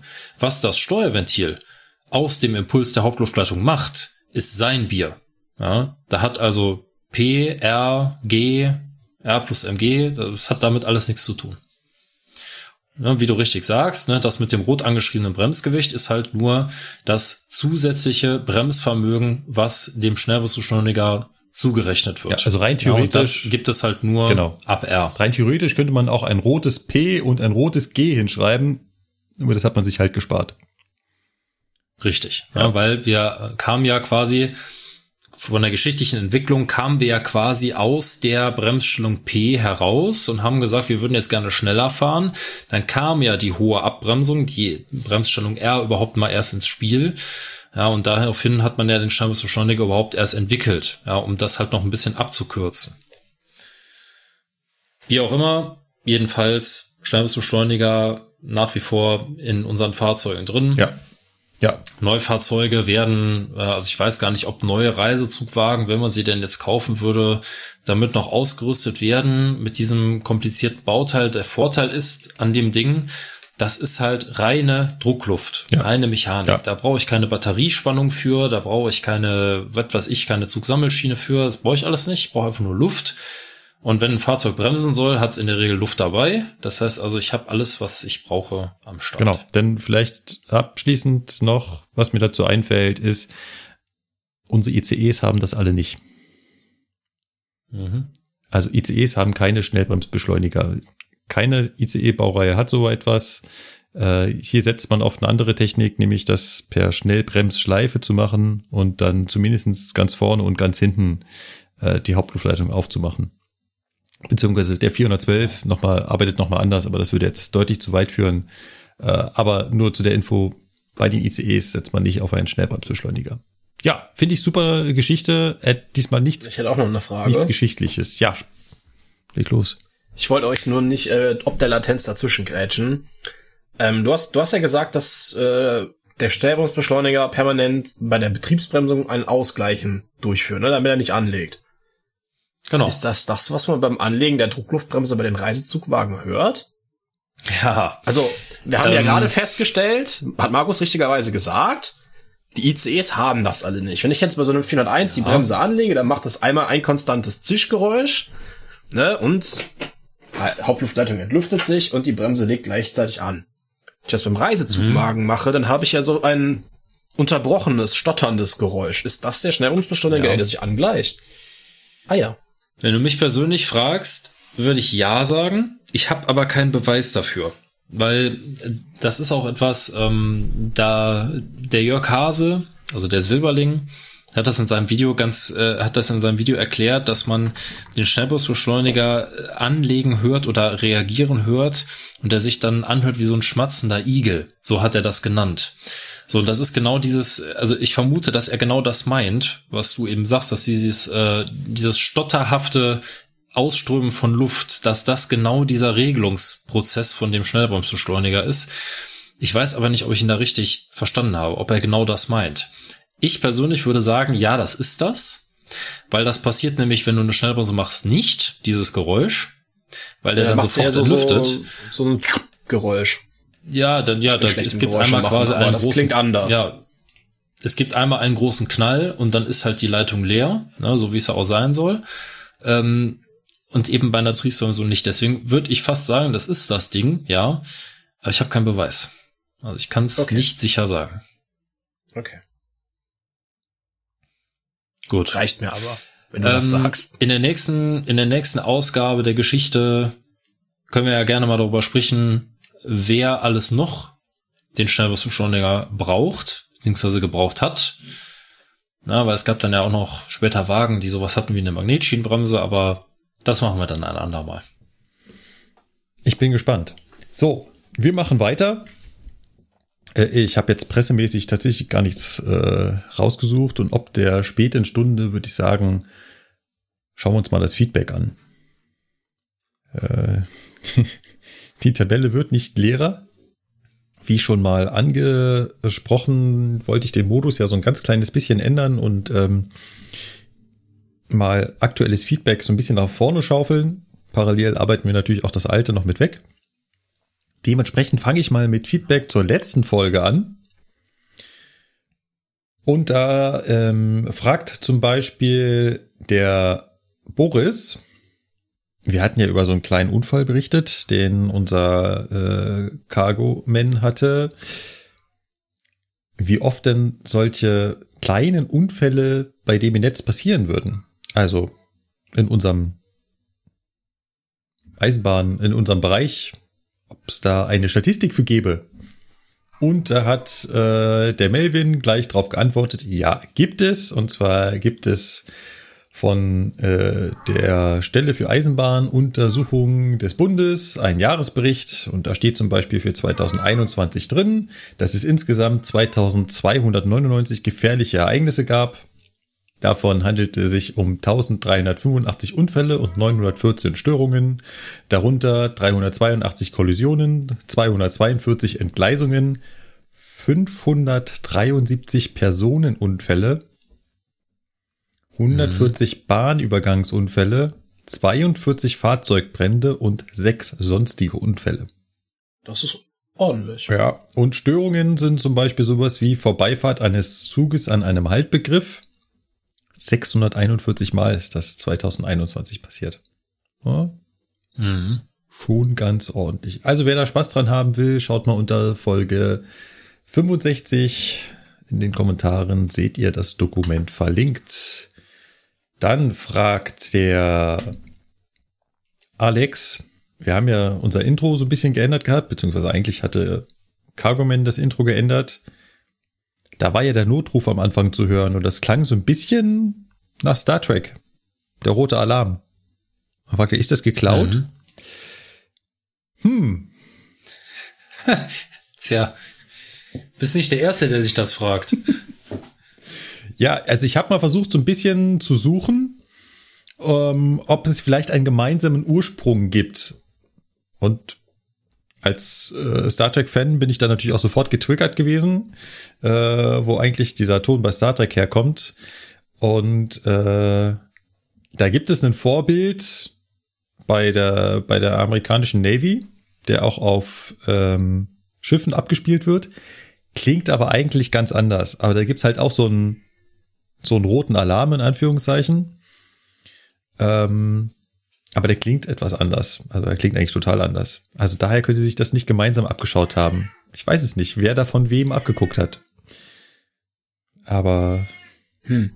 die, die, die äh, Star Trek äh, Raumschiff Enterprise, wie es damals hieß äh, in Deutschland, ist ja aus den 60er Jahren. Solange gibt's noch kein GSMR. Hm. So, gab's zu 65 noch irgendwas Aktuelles? Ich würde sagen, nichts, was sich direkt auf die Folge bezieht. Von daher würde ich an der Stelle äh, mal hören wollen, was ihr so am Anfang der Kommentare gefunden habt. Ähm, da hat uns die Treidelok geschrieben. Warum ist das Thema Fehlleitung eigentlich so wichtig? Warum müssen Lokführer darauf so doll achten? Bei anderen Dingen, die auch sicherheitsrelevant sind, vertraut ihr dem Feindstarter doch auch blind. Oder? Fragezeichen. Stimmt. Ja, also wir vertrauen dem Feindstarter eigentlich schon blind. Das kann man schon so sagen. Ja. Ähm, warum ist das Thema Fehlleitung so wichtig? Naja, also es gibt Fehlleitungen von bis. Ne? Ähm, wenn ein Zug droht, in einen falschen Fahrweg oder einen Fahrweg hm, eingelassen zu werden, der nicht seinem Fahrplan entspricht, dann spricht man ja von einer Fehlleitung. Und äh, die zu vermeiden, ist natürlich rein schon aus betriebstaktischer Sicht sinnvoll, weil das mit unheimlich viel Aufwand verbunden ist, das wieder rückgängig zu machen. Ähm, von daher äh, ist es schon so, dass man auch als Lokführer schauen sollte, ähm, ob der Fahrweg, der eingestellt ist, auch wirklich in die Richtung führt, die meinem Fahrplan entspricht. Dann kommt noch dazu, ähm, dass wir zwar Streckenkenntnis besitzen und uns auch gut auskennen, aber der Feindsleiter teilweise Wege einstellen kann, die trotzdem in die richtige Richtung führen, aber auf den ersten Blick erstmal nach einer Fehlleitung aussehen. Ja, oder wo halt, wo man halt sagt, oh Mist, hier bin ich ja noch nie lang gefahren. Stimmt das, was der da macht? damit solche Fälle nicht direkt in einer Fehlleitung enden oder in einer, ich sag mal, vermuteten Fehlleitung enden und der Zug anhält, sind in solchen Fällen in der Regel Richtungsanzeiger an den Signalen verbaut, dass man eben sehen kann, in welche Richtung ist der Fahrweg eingestellt. Dann kann ich das kurz mit meinem Fahrplan gegenchecken und sollte es sich da um einen alternativen Laufweg handeln, der aber meinem Fahrplan trotzdem entspricht, kann ich diesen Laufweg einfach fahren, diesen alternativen Laufweg, und dann ist alles gut. Eine richtige Fehlleitung ist natürlich dann, wenn wirklich auch klar ist, der Zug fährt auf jeden Fall, wenn wir weiter fahren, in eine Richtung, die nicht dem Fahrplan entspricht. Und das zu vermeiden, ist halt schon eine sinnvolle Sache, weil gerade, wir hatten es ja ganz am Anfang, ähm, vom, von, der, diesen, von dieser Folge, äh, wenn so ein Vereinsleiter auf einmal mit 200 Zügen kämpfen muss, ähm, die aber eigentlich gar nicht planmäßig über seine Strecke fahren, dann muss er natürlich echt darauf achten, dass er diese Züge auch in die richtige Richtung leitet und nicht irgendwie dann auf einmal auf irgendeine Strecke, wo sie auf jeden Fall nicht mehr ans Ziel kommen. Und ähm, ich meine, das ist halt eine Person, die sich um so ein paar hundert Züge kümmern muss. Da kann es auch schon mal passieren, dass halt da ein Fehler passiert. Ja, also äh, gerade dann, wenn Zugfahrten stattfinden, ist das natürlich immer alles durch eine Fahrstraße abgesichert und das Stellwerk, ja. wenn es denn einwandfrei arbeitet, ja. da kann überhaupt nichts passieren. Auch wenn ein Zug fehlgeleitet wird, passiert nichts. Es kann dadurch nicht zu einem Unglück kommen. Ach, da würde ich so. einsprechen wollen. Ähm, da würde ich Einspruch erheben. Ja, es, es gibt, es gibt, ein, es gibt eine Sache. Also ich denke mal, das willst du auch sagen. Der, der, der ne? Punkt ist ja, was, was, was äh, der Kollege hier fragt, ist ja, warum ist das sicherheitsrelevant? Wenn es nur darum geht, dass der Zug dann halt nicht in die falsche Richtung fahren soll, dann könnte man ja auch sagen, ja, halt halt normal an, halt gewöhnlich an oder fahr erst erstmal nach oder so. Aber wir, bedachten, wir betrachten das ja wirklich als sicherheitsrelevant. Wir müssen ja auf jeden Fall sofort anhalten. Alles, also Anker werfen, noch und nöcher. Und ich glaube, dass mhm. es da mehrere sicherheitsrelevante Aspekte gibt. Also zum einen hast du gesagt, das Stellwerk funktioniert ja. Hm. Bin ich mir da sicher? Oder ist nicht eine Fehlleitung auch womöglich ein Indiz dafür, dass der Fahrdienstleiter eigentlich den richtigen Fahrweg eingestellt hat, aber die Weiche falsch stand? Punkt eins. Punkt zwei ist, wenn ich bei einer Fehlleitung bin, und das hast du gerade ja so im Nebensatz mal kurz erwähnt, aber da hast du natürlich vollkommen mit recht, ich habe plötzlich keinen Fahrplan mehr. Und das ist absolut sicherheitsrelevant. Ähm, mhm. Aber vor allem die, die, die Tatsache, ja, ich bin mir nicht sicher hundertprozentig, ob das Stellwerk jetzt richtig funktioniert. Und dann drittens gibt's natürlich auch noch so eine Fälle, ähm, Hergatz-Hüstel, wo eine Fehlleitung auch dazu führen könnte, dass plötzlich eine mhm. Fahrzeug mit gehobenen Stromadnehmer in einem Gleis landet, wo keine Oberleitung mehr ist. Ja, also das, das stimmt alles. Das ist, ähm, das kommt auch leider immer mal wieder vor.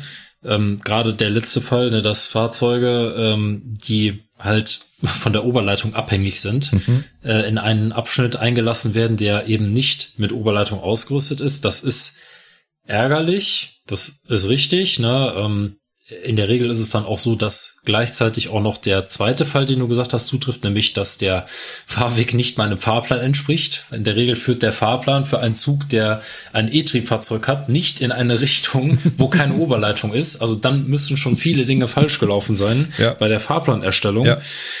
Ähm, was das Thema mit dem Stellwerk angeht, äh, Weiß ich nicht. Also ich bin mir ziemlich sicher, dass solange die Stellwerkanlage einwandfrei arbeitet und der Fahrinstallateur den richtigen, seiner Meinung nach richtigen Fahrweg einstellt, dass die Stellwerkanlage das auch eins zu eins umsetzt. Also mir wäre neu, dass ein Fahrinstallateur einen Fahrweg von A nach B einstellt und das Stellwerk sagt, nö, ich stelle jetzt von A nach C ein. Mhm. Das ist quasi ja. nicht machbar, wenn das Stellwerk ja. einwandfrei funktioniert. Wenn es nicht einwandfrei funktioniert, dann sind wir sowieso in einem ganz anderen Bereich. Ja. Da reden wir dann nämlich von Zugfahrt mit besonderem Auftrag. Ja. Das ist dann wieder was ganz ja. anderes. Äh, also da muss ich sowieso viel mehr ja. aufpassen. Also ich, ich, ich will auch nicht behaupten, was heißt andersrum. Ähm, ich würde dir da sogar zustimmen wollen. Ich glaube auch nicht, dass das heutzutage ein Fehler ist, von dem man ausgehen müsste. Ich kann mir aber vorstellen, dass in der Historie der Eisenbahn das ein das ein relevanter Fall ist oder andersrum formuliert, dass der historische Hintergrund dieser Regelung daher kommt, dass man hier diesem Stellwerk in dem Moment nicht mehr hundertprozentig vertraut. Wenn der Lokführer feststellt, der Fahrweg führt nicht da lang, wo es sollte, besteht halt die Gefahr, dass der Fahrdienstleiter schon richtig gehandelt hat, aber das Stellwerk halt nicht. Also gerade wenn wir daran denken, mechanische Stellwerke, der versucht, das, die Weiche umzustellen und bewegt den Hebel auch, aber die Weiche dreht sich nicht. Dann bekommst du das im mechanischen Stellwerk vielleicht nicht so mit wie heutzutage, wo es halt ne, einen Verschlussanzeiger von der Weiche gibt. Ja, vielleicht kommt es daher. Das könnte natürlich sein, dann ist es aber, wie du sagst, ne, ähm, vielleicht kommt das daher, dann ist es eher eine geschichtliche Sache. Mhm. Ähm, ja, kann sein. Ich glaube, dass das der absolut unwahrscheinlichste ja, Fall ist. Aber auch der gefährlichste. Ähm, viel wahrscheinlicher sind, ja, viel wahrscheinlicher sind allerdings die anderen Fälle. Ja. Also, ja. Ähm, ja. Bin ich auch bei dir. Dass es eben vorkommt, dass äh, Fahrzeuge mit gehobenem Stromabnehmer in ein Gleis gelassen werden, die eben nicht äh, mit Oberleitung überspannt ist, das ist, das ist schon ja. klar. Ähm, solange die Stellwerkanlage einwandfrei funktioniert, und das ist auch bei mechanischen Stellwerken gewährleistet, ähm, können Züge nicht in einen Abschnitt ja. eingelassen werden, der nicht der Außenanlage ja. entspricht. Ja. Also das, die, das ist auch bei der Mechanik fest verbunden und selbst wenn mal ein Seil reißt, dann glaub mir, der Feindstalter kriegt das mit, weil da hängen schwere Gewichte an diesem Seil dran und äh, also das kriegt er schon mit. Und deswegen, ähm, egal welche Stellwerkbauform genau. das jetzt ist, also äh, solange das Stellwerk einwandfrei arbeitet, kann da gar nichts ja, passieren. Also ich glaube, dass es der historische Hintergrund davon ist, aber ähm, ja. lasse ich mich auch gern von anderen aufklären. Aber ihr seht, wie so eine ja. total simple Frage zwei eingefleischte Eisenbahner mit viel Ahnung äh, in die Diskussion bringen. Eine längere Zeit beschäftigen kann, ja.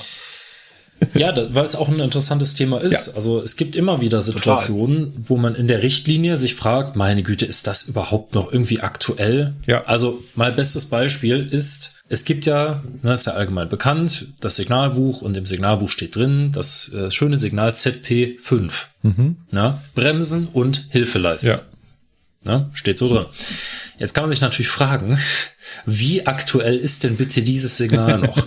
Wer kommt denn auf die Idee, ja, dass wenn er ungenügende Bremswirkung feststellt bei einem Güterzug, ja.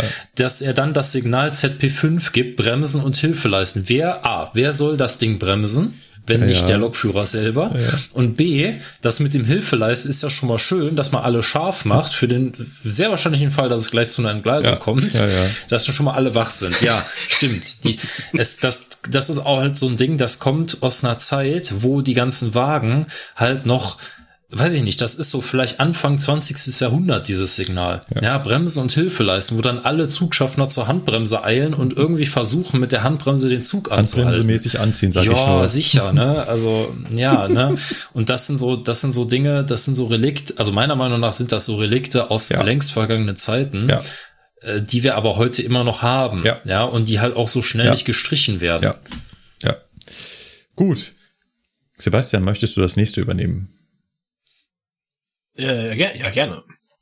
So, äh, der Ostphal hat uns geschrieben und er hat auch noch mal eine Frage und zwar geht es darum, wann weiß denn der Lokführer, äh, wann der Zugschluss an einer Weiche oder am Ende von einer Langsamfahrstelle vorbeigefahren ist und er wieder beschleunigen darf. Na, er, hat, er schreibt noch, wenn er das richtig verstanden hat, gibt es in England einen Zuglängenmesser, der nach der Aktivierung einfach misst, ne, anhand der eingestellten Zuglänge, wie lange dauert's, bis ich dran vorbeigefahren bin, und danach ein akustisches Signal gibt, ne, wie wir das dann in Deutschland so machen würden. Ne, weil er, soweit ihm bekannt wäre, gäbe es sowas in Deutschland nicht.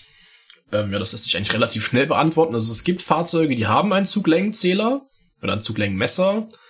Ne, jetzt das erstbeste, was mir einfällt, ist einmal halt, also Taurus. Also, ne, hier 10, 11, 12, 16, die 146, 5 bei uns beim Fernverkehr, wahrscheinlich dann noch andere Trucks, Baureihen. Äh, Lukas Vectron, müsstest du was zu sagen können? Äh, ja, hat der auch, ja. Der Flirt Mhm, hat genau. es auch, der 440 hat es auch. Also auch die Regiobaureihen. Aber, genau. Na, Also, ihr merkt schon, es gibt genug Fahrzeuge, die das haben. Das ist aber jetzt keine Standardausrüstung. Also, es ist nicht so, dass jedes neue Fahrzeug das Abwerk hat. Ja, wie machen wir das sonst? Weil der Lokführer weiß ja, wie lang sein Zug ist. Draußen steht im Idealfall mindestens alle 200 Meter eine Hektometertafel. Und dann musst du halt rechnen. Und dann kannst du das halt nur in 200 Meter Schritten abmessen. Und dann musst du halt gucken, okay, mein Zug ist jetzt 260 Meter lang. Beispielsweise, ne, dann musst du halt, wenn du das nicht korrekt abschätzen kannst, im schlimmsten Fall noch 140 Meter weiter langsam fahren. Um auf jeden Fall sicherzustellen, dass du nicht zu früh beschleunigst. Ja, so, so machen wir das in Deutschland, wenn wir keinen Zuglenkenzähler haben. genau. Ich sag meinen Teilnehmern dann immer noch, wenn ihr die Länge abgefahren habt, dann atmet noch einmal tief ein und dann schaltet auf. Ja, so, so kann man das auch machen, ne? Also das mit dem Zuglängenmesser, ne, das ist jetzt keine Raketenphysik, aber das ist ungefähr genauso wie Sitzheizung, ne? Das ist halt ein, ein Extra. Das kann man bestellen, kann Ja. aber auch sagen, will ich nicht. Ja. Ja, äh, Genau, das ist so eine Komfortfunktion. Genau. Ich meine das mit dem Einatmen so, so als Sicherheitspuffer. Ganz oft vertut man sich mal um 100 Meter oder so. Oder äh, dann, dann ist dieses Einatmen noch so, okay, dann ist man auf jeden Fall safe drüber.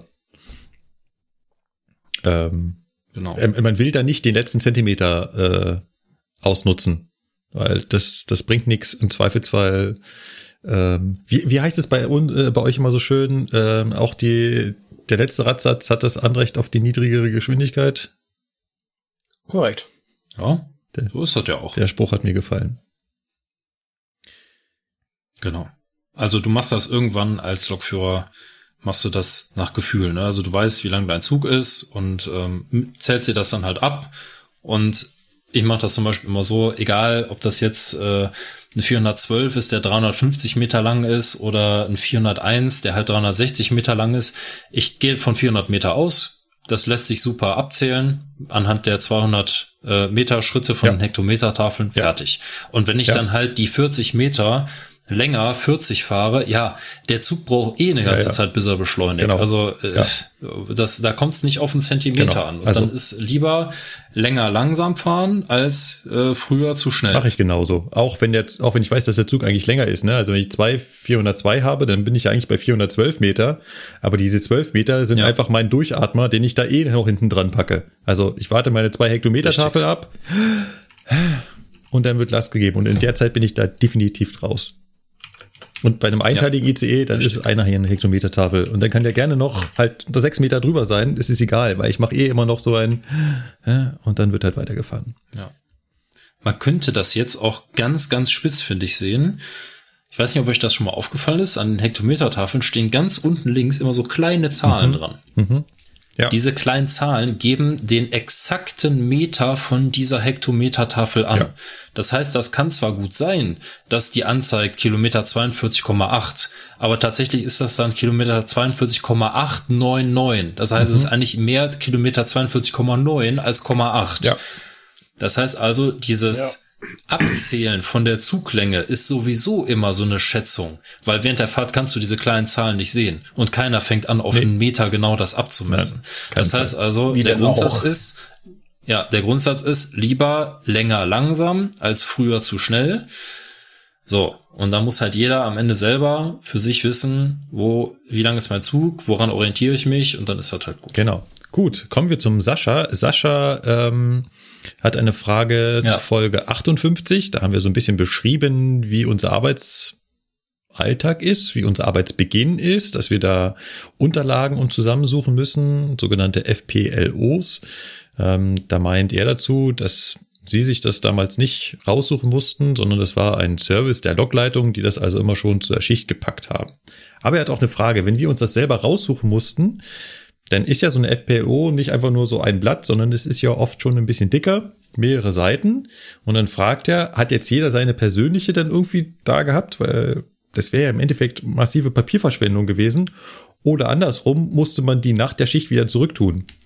Sascha, man musste die nach der Schicht wieder zurücktun. Und wenn das nicht genug Leute getan haben, dann war halt keine mehr da. Und man musste sich wieder eine ausdrucken lassen, was natürlich immer wieder mit Zeitverzögerung zu, äh, verbunden war. Ja. Ähm, Ja. Es, es gab auch zeitweise welche, die wurden dann persönlich zugeteilt. Das hat aber auch nicht so gut funktioniert, weil dann hat wieder einer vergessen mitzunehmen wieder. Ne? Das ist vor allem FPLOs, die so ein bisschen länger waren, längere Baustelle. Dann hat die ja jemand persönlich zugeteilt. Und dann hast du die halt irgendwo, ja, oder mal fallen lassen oder nicht vom Führerstand mitgenommen. Passiert ja auch mal in der Hektik. Und dann hattest du wieder keine. Und oben lagen natürlich keine, weil es hat ja jeder persönlich eine zugeteilt bekommen. Äh, hat so alles seine Vor- und Nachteile. Genau, also bei uns wurden die eigentlich, also beim Nahverkehr auf jeden Fall, habe ich die immer ins Postfach bekommen. Ja. Schrägstrich, die, die halt so dick waren, die lagen dann auf der Dienststelle. Aber man musste die dann tatsächlich die ganze Zeit mitschleppen. Ja. War richtig super. Ja, das glaube ich auch. Seht ihr, ich bin so jung und noch nicht so lange bei der Eisenbahn. Ich kenne das nur mit dem Tablet. Also ich habe das während der Fahrausbildung damals mitbekommen, wie das mit FPLOs ist, mit den Zetteln und so. Aber selber habe ich nie damit gearbeitet. Also das war halt nicht so. Also da bin ich auch wirklich froh, dass das Ding digitalisiert Ja. ist. Ähm, der Urs hat uns per Mail erreicht und hat eine, ja, im Prinzip eine, wirft eine philosophische Frage auf zum Thema autonomes Fahren. Ich glaube, das kriegen wir hier nicht in die Feedback-Ecke. Aber da geht's halt darum, Das ist schon fast ein eigenes Thema. ja, definitiv, welche Vorteile auch für den Wettbewerb so ein autonomes Fahren hätte. Und da stimme ich ihm sofort zu. Autonomes Fahren würde das ganze System Eisenbahn, vor allem im Regio-Bereich, total über den Haufen werfen, weil plötzlich ganz andere, äh, ganz andere äh, Sachen, die, die, die Ressourcen, also ganz andere Ressourcenbegrenzungen vorliegen. Also plötzlich ist es keine Frage mehr, wo ein Lokführer wann wo sein muss. Äh, ich kann Züge ganz anders fahren und so. Also das ist, äh, das, das würde alles über den Haufen werfen. Äh, die Frage ist, wann kommt der erste, wann kommt die erste Ausschreibung, wo drin steht, die Züge fahren auf der Strecke autonom? Punkt. Hm. Ja. Das ist die Frage. Das wird man halt sehen, ne? Ja.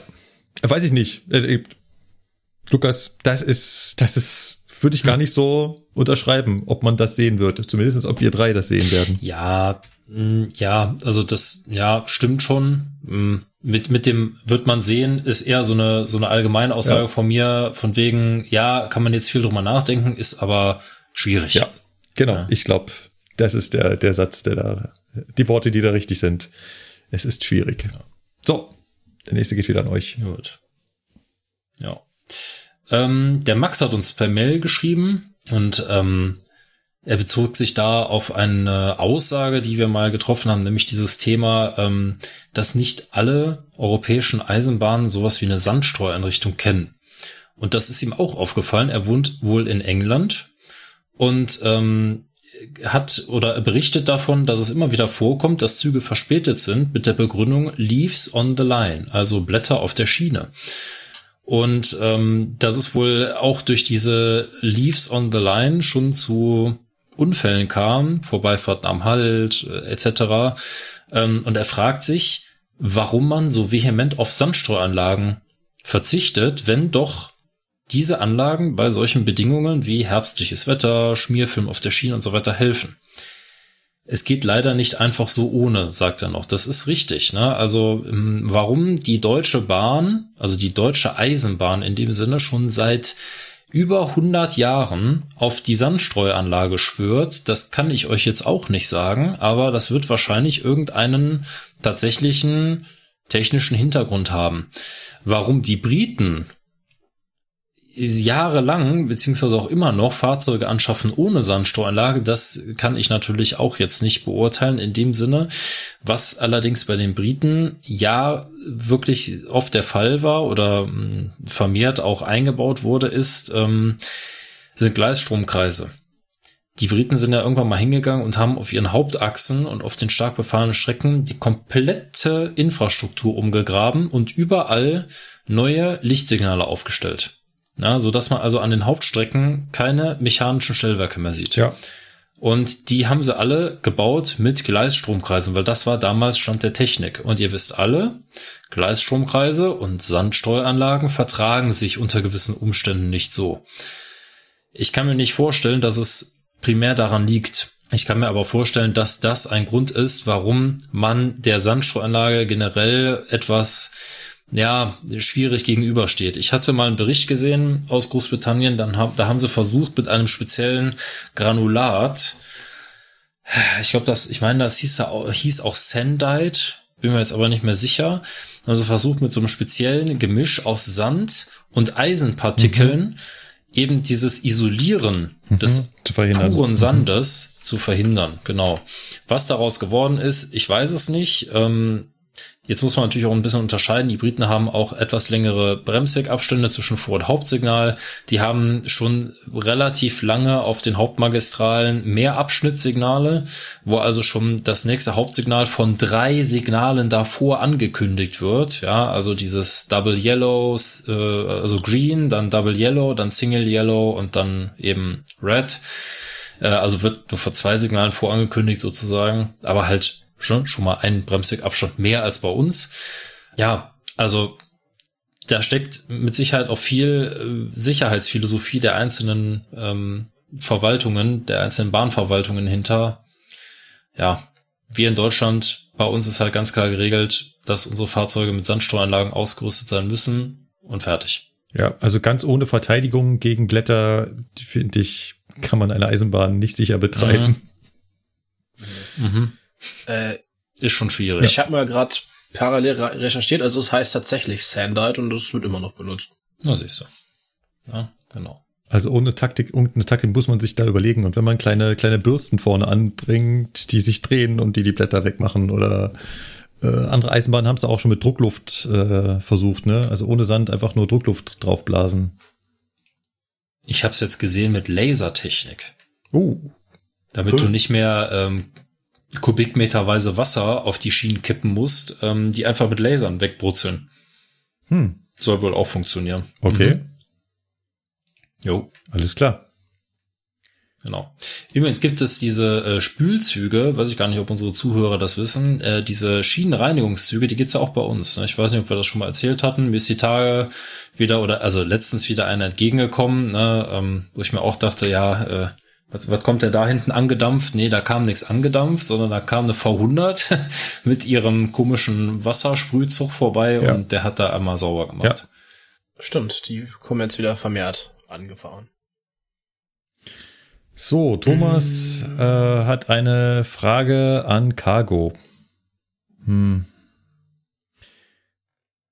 Ich würde sagen, wir machen einen Haufen, ein, eine extra Kategorie Fragen an Cargo und sammeln sie? Irgendwann so ein 500 Seiten Dokument. Bitteschön, wir haben da mal ein paar Fragen. In der Kategorie fünf Fragen an Cargo. Mhm. Genau. Die Zahl ist durch fünf teilbar. ja, genau. Genau, aber der Jason, Jasons Frage können wir ähm, beantworten, beziehungsweise Jason hat gar keine Frage, sondern er hat eine Anmerkung. Es ging in der Folge 60 um das Bremsen im Allgemeinen und er findet das als Azubi in Hamburg eigentlich immer sehr, sehr aufschlussreich. Er hätte sich aber gewünscht, dass wir erwähnen, dass man, zumindestens beim Fernverkehr, sagt er, wenn man verspätet ist, anders bremst, als wenn man pünktlich ist. Ja. Ja. Das macht man bei Das ist so. das macht man beim Autofahren auch, oder? Also wenn man Zeit hat, dann kann man es halt gemütlich angehen und wenn man halt noch das letzte bisschen rausholen will, dann bremst man halt ein bisschen stärker. Frei nach dem Motto, wer später bremst, fährt länger schnell. Ja. Anmerkung, man sollte es gerade im Herbst nicht übertreiben. Mhm. Richtig. Weil Leaves on the Line. Ja. Genau, weil ansonsten klack, klack, klack, klack, klack, klack. Genau. Genau. Genau. Der UAD-Mensch ist dann dein bester Freund. Mhm, genau. Der Milchseparator hat uns per E-Mail noch was geschrieben zur Folge zum Bremsen, also da, wo auch der Jason gerade noch zugeschrieben hat. Und zwar hat er auf den äh, hier auch mehrfach erwähnten Alvin Meschede verwiesen, dass er ja eine Reihe zu den Bremsvorschriften gemacht hat. Da kann ich mich auch noch vage dran erinnern, dass ich so für die drei oder vier Videos, was das war, auch geguckt habe. War auch wirklich hochinteressant. Ähm, ja, und es hat ihm halt, der, der nur Laieneisenbahner ist, äh, dann dabei geholfen, das halt im privaten Hobbybereich bei Zugsimulatoren anzuwenden. Also ich denke mal, die YouTube-Links können wir ja durchaus in die Show Notes packen. Und das, was ich mich noch an die Videos erinnern kann, die waren auch wirklich gut. Muss man sagen. Wie eigentlich fast, eigentlich jedes Alvin Meschede Video. Ja. Da bin ich des Öfteren sehr neidisch. Oh ja. Auf, auf, auf so viel Fachwissen und auf so coole Videos. Der Marc schreibt, er hat keine Frage, aber er bedankt sich für eine weitere schöne Folge und er sagt, etwas angenehmer Eskapismus in Zeiten, die immer bekloppter werden. Ja. Ja. Und dann hat er noch ein Lob übrig. Insbesondere Markus vermittelt immer wieder gerne so eine schöne, rationale und humanistische Einstellung. Danke dafür. Ich gebe mein Bestes.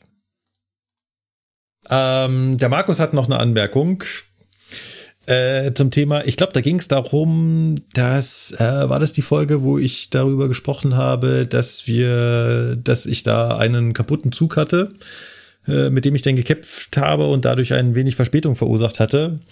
Und, ich glaube, ja. Ähm, da meint er, ja, zu Bundesbahnzeiten wäre das anders gelaufen. Da waren die Züge noch ohne Steuerwagen unterwegs. In dem Fall wäre dann einfach eine Rangierlok gekommen, hätte die kaputte Lok weggezogen. Ein Bereitschaftler hätte eine Ersatzmaschine aus dem BW schnell draufgefahren. Idealerweise die gleiche Baureihe. Bremssättel der äh, Bremszettel hat der Planführer in der Hosentasche, vereinfachte Bremsprobe abfahren. Seine Aussage, wir denken da viel zu viel in Richtung Ersatzzug. Zu der Zeit hätte auch eine Ersatzlok gereicht. Ja. Hat er recht, das ist so ein bisschen das, der Nachteil von Triebzügen. Ganz klar. Ja. ja. Das stimmt. Also, ich weine dem Intercity 1 jetzt schon hinterher, Einfach nicht nur, weil es schön ist, sondern weil es auch von der Technik her einfach schön ist, aber ich will es halt machen. Ja. Ist halt so. Das ist halt so. Wenn die Entscheidung bei uns läge, glaubt uns mal, die Eisenbahn sähe ganz anders aus. Das kann ja, man schon so sagen. Wie sie aussieht, wie sie aussieht, haben wir schon einige Folgen lang beschrieben. Ihr erinnert euch an unser kleines Spiel, mhm. äh, wo wir mal durchgegangen sind, ähm, was wir so an der Eisenbahn ändern wollen würden. Ist ganz lustig. Genau. Und trotzdem, ne, auch hier nochmal die Anmerkung, früher war nicht alles besser. Das stimmt. Ja, es gab auch früher schon Mist. Gut. Richtig. Alles klar. Der Julius hat uns auch noch geschrieben und äh, bedankt sich erstmal für die Folge mit vielen Anekdoten und Infos. Und er hat auch gleichzeitig eine Frage. Und zwar, wenn ein ICE wegen einer Störung 45 Minuten zu spät losfährt, kostet das die DB Geld. Ja, das ist richtig ähm, wird sowas intern aufgearbeitet. Also, dass man irgendwie versucht rauszufinden, woran laget, kann man das irgendwie besser machen, vielleicht mit dem Hersteller zusammen, wie auch immer. Ähm, oder hört man als TF nie wieder etwas von der Sache? Also, grundsätzlich ist es so, dass man als Triebfahrzeugführer von den Störungen, die passieren, sehr wenig hört im Nachhinein. Ja, man arbeitet die Störung so gut es geht ab und wenn das funktioniert, ist das super, dann freuen sich alle und wenn es nicht funktioniert, dann ist das halt so. Aber dass da nochmal wirklich Rückfragen kommen, da muss das schon eine sehr, sehr schwerwiegende Störung sein, die auch irgendwie noch Auswirkungen links und rechts auf den Betrieb hat, ähm, im Sinne von dadurch sind noch andere Züge in Mitleidenschaft gezogen worden oder keine Ahnung. Das müssen dann schon größere Ereignisse sein. Wenn das jetzt nur eine, Fahr in Anführungsstrichen, nur eine Fahrzeugstörung ist, dann wird das natürlich aufgearbeitet. Also ne, jede jedes EVU hat quasi ähm, auf den Leitstellen wie so ein Lagebericht. Ne? Da wird reingeschrieben, welche Züge, mit welchen Zügen ist heute was passiert, was war da und was hat der Lokführer gesagt, was hat die Hotline gesagt, was hat der Zug, das Zugpersonal gesagt, etc. Und wenn das immer wiederkehrend ist, dann wird natürlich auch irgendwann mal angefangen, also ich lasse das bewusst so vage, ne, dann wird halt irgendwann mal angefangen, da natürlich auch zu gucken, woran liegt das denn? Liegt das vielleicht nicht am Personal, sondern liegt das vielleicht eher am Zug oder an der Software oder am Hersteller oder an der Instandhaltung? Also das wird natürlich alles aufgearbeitet. Na, das beste Beispiel dafür, was auch allgemein bekannt ist, ist unser Intercity 2 mit der Baureihe 147. Da ist ja allgemein bekannt durch die Presse, dass diese Züge sehr, sehr wackelig auf den Beinen sind beziehungsweise waren und dass es da eben vom Hersteller aus äh, Nachbesserungen geben wird und auch schon gibt. Und äh, ja, also klar, natürlich wird da was gemacht. Die Frage ist halt immer, wie schnell kann ich sowas umsetzen? Also ich kann natürlich auch als Unternehmen in blinden Aktionismus verfallen und einfach erstmal versuchen, irgendwas mit irgendwas besser zu machen. Ähm, meistens ist es aber so, dass man, dass das halt doch dann schon ein bisschen tiefere Analyse erfordert und dass man dann eben auch so ein bisschen darauf angewiesen ist, was melden mir denn die beteiligten Personale vor Ort, und wenn, wenn das nicht ausreicht an Informationen, dann ist natürlich schwer, irgendwie daraus was abzuleiten. Also wenn mir zum Beispiel irgendwie äh, die Lokführer ständig nur sagen, ja, ähm, die Lok rüstet sich halt ab, und danach mache ich die Batterie aus, mache die Batterie wieder an, dann geht wieder alles, dann kann ich das schlecht irgendwie versuchen zu analysieren. Ich kann natürlich den Datenspeicher auslesen, quasi ne, OBD-Stecker rein, auslesen, gucken, was hat die Lok da gemacht.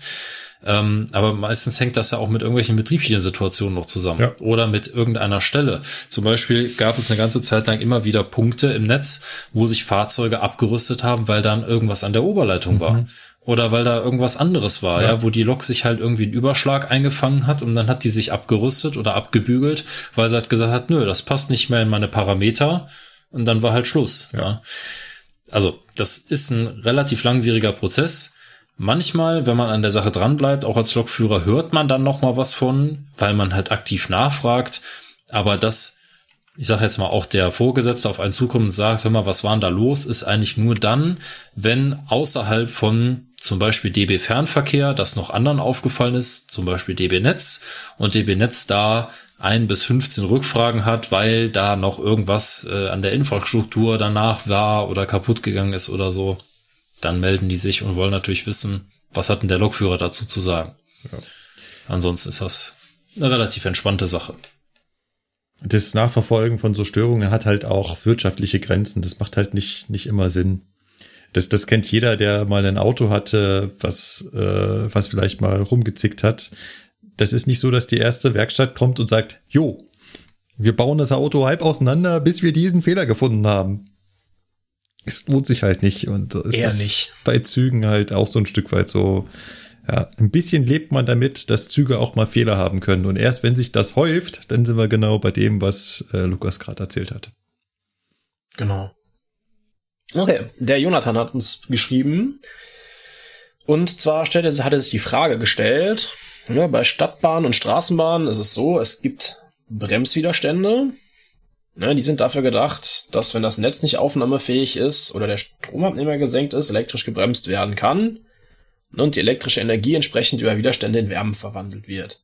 Jetzt war, ist eine Frage, ob wir wissen, ob es Bremswiderstände auch in euren Baureihen gibt, die wir so fahren dürfen und falls nicht, weshalb nicht. Also ja, also ein Teil der Fahrzeuge, die ich fahren darf, die haben wirklich noch richtige Bremswiderstände, die aber im Wechselstromnetz im Normalfall, wenn alles normal funktioniert, nicht zum Einsatz kommen.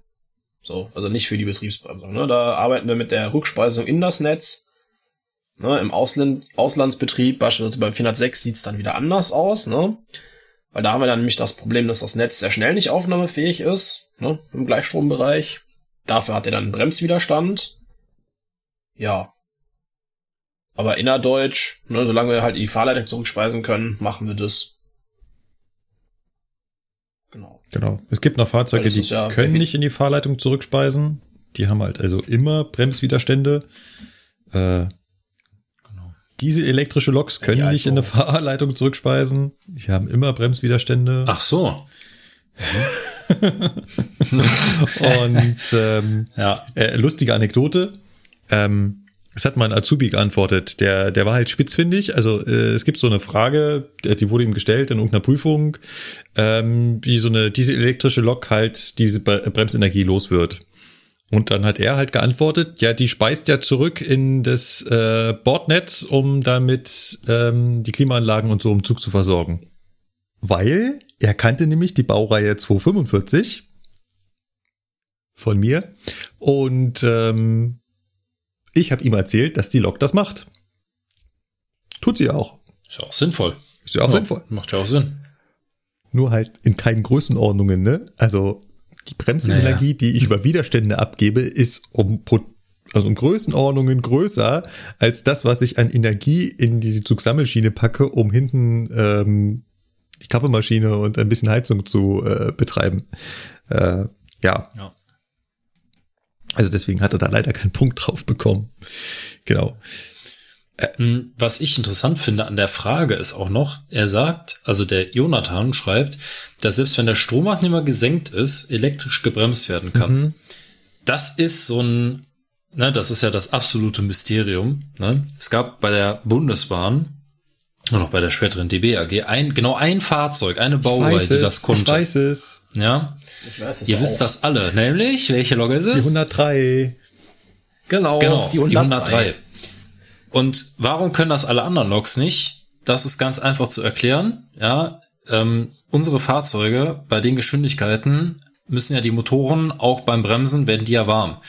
Und diese Hilfsbetriebe, in dem Fall die Fahrmotorlüfter, ja, oder auch die, die Trafo-Lüfter, die werden nicht versorgt aus der elektrischen Bremse. Deswegen haben die meisten Loks, wenn der Schonannehmer unten ist oder auch nur der Hauptschalter ausgeschaltet ist, keine E-Bremse mehr.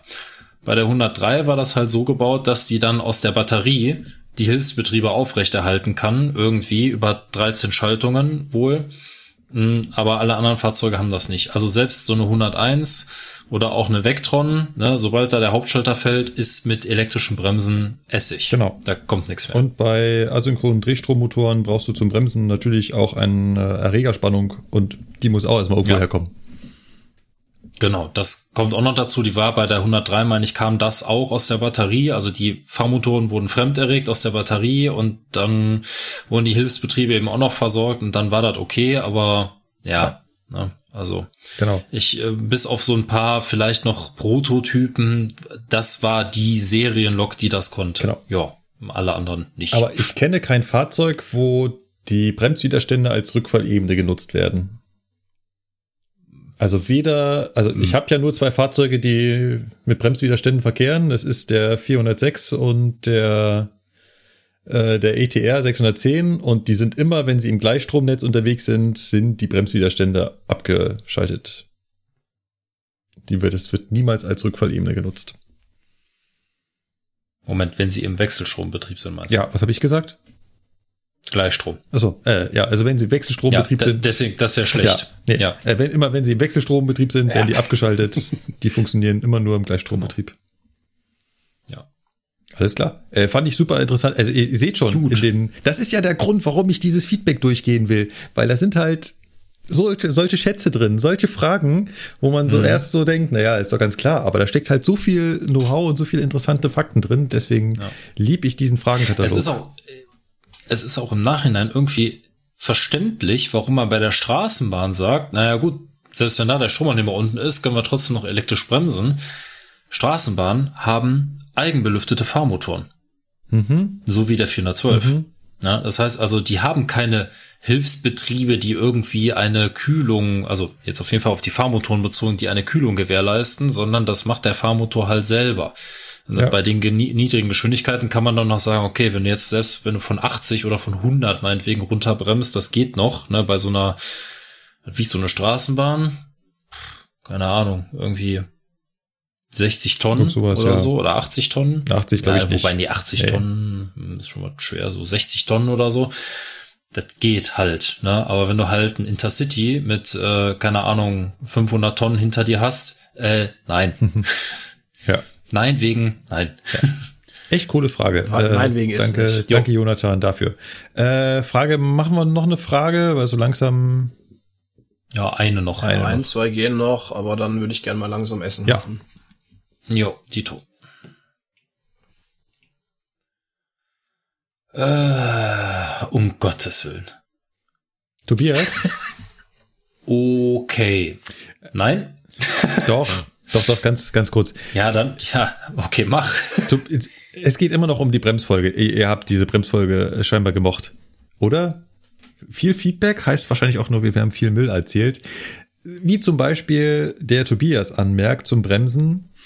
Meine AFB-Bremsformel. Hat er zum ersten Mal gehört, findet er total spannend, hat er sich mal reingenördet und hat ein paar Daten dazu rausgesucht. Ich würde gern wissen, wo er das her hat.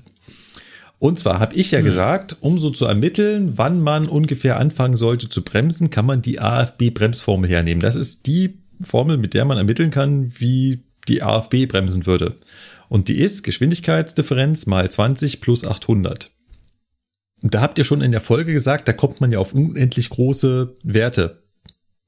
Also, wenn ich von mhm. 160 anhalten will, dann müsste ich äh, vier Kilometer vorher anfangen mit Bremsen. Hm. Da schreibt er dahin, ja, Moment, die AFB-Bremsformel arbeitet auch nur im Geschwindigkeitsbereich zwischen, ähm, was hat er geschrieben? Äh, Werte größer 90 darfst du nur einsetzen, also darfst nicht auf Halt bremsen. Mhm. Genau. Ähm, das ist es im, im, Wesentlichen, ne? Das zweite bezieht sich auf Cargo Man. Ja. ja weil, hm. also ist es bei schweren Zügen noch üblich, Genau, ist es bei schweren Zügen noch üblich, im gesamten Zug die Bremsart G einzustellen? Äh, keine Ahnung. Weiß ich nicht. Ich weiß nicht, ob es noch Züge gibt, die wirklich komplett in G verkehren. Da müsst, da müsst ihr im Zweifelsfall aushelfen. Weiß ich nicht. Der Erzbomber? Der Erzzug, ja, wäre jetzt auch meine erste Vermutung, ne, der, meine ich, der komplett in G verkehrt. Ja. Ansonsten, glaub, wir haben ja oder diverse beladene Kesselzug wird auch in G fahren. Ja. Wir haben ja diverse Cargonauten auch unter den Hörern. Ähm, vielleicht wollt ihr euch da noch mal äh, zu äußern. Äh, genau. Äh, und Anmerkungen, diese, diese Formel nutzt man natürlich nicht während der Fahrt. Das ist nur, um den Eindruck davon zu bekommen und den Leuten auszureden, sie müssten immer nur einen Kilometer vorher anfangen. Okay. Gut. Dann ähm, machen wir an dieser Stelle den Deckel von unserer Feedback-Kiste wieder zu und lassen noch ganz vieles wertvolles Feedback drin. Wenn ihr auch in diese Feedback-Kiste wollt, also nicht ihr, sondern euer Feedback, dann schreibt uns doch eine E-Mail an mail.zugfunk-podcast.de unter dieser Domain findet ihr auch einen Blog, wo ihr unter jede Folge anonym kommentieren könnt und etwas weniger anonym geht's zu auf den sozialen Medien, Twitter und Facebook und auch da erreicht ihr uns. Sucht einfach nach Zugfunk Podcast. Dann war es das für diese Sendung schon wieder. Ich habe noch ähm, zwei kleine Ankündigungen. Und zwar wartet eine Sonderfolge auf meiner Festplatte, die endlich fertig geschnitten werden muss. Und dann wird die wahrscheinlich als Folge 67 rauskommen. Oder 68, wenn dazwischen noch äh, das kleine Special von unser Zugtunnelrettungsversuch dazwischen kommt. Und wir haben auch noch, ja, meine Festplatte ist voll, ja, ja. Äh, ich habe noch ähm, das zweite Interview mit dem Kollegen von der Start GmbH gemacht. Und er hat nochmal alle eure Fragen beantwortet. Auch das äh, kommt dann demnächst. Schöne Sache. Genau. Wunderbar. Es geht auf die Jahresendrallye zu. Wir müssen noch so viel wie möglich folgen. Genau, wir haben hier, wir haben hier einen, einen Leistungsplan zu erfüllen. Ne? Ja, ja, ja, ja. Wir Genau, alles erst, für den Fünfjahresplan. wir sind erst bei neun Genau, Folgen dieses Jahr. Das geht gar nicht. Ja. Jetzt ist es die zehnte. Ja. Wir müssen noch mindestens äh, Vorjahrespensum kommen. 14. Ja, aus dem Weg gewinnen Podcaster. Äh, Nein. Ja gut, D. Qualität vor Quantität und äh, mit diesen wertvollen Worten verabschieden wir uns. Wir danken fürs Zuhören. Ich hoffe, es hat Spaß gemacht. Macht's gut. Ciao, ciao. Tschö. Tschö.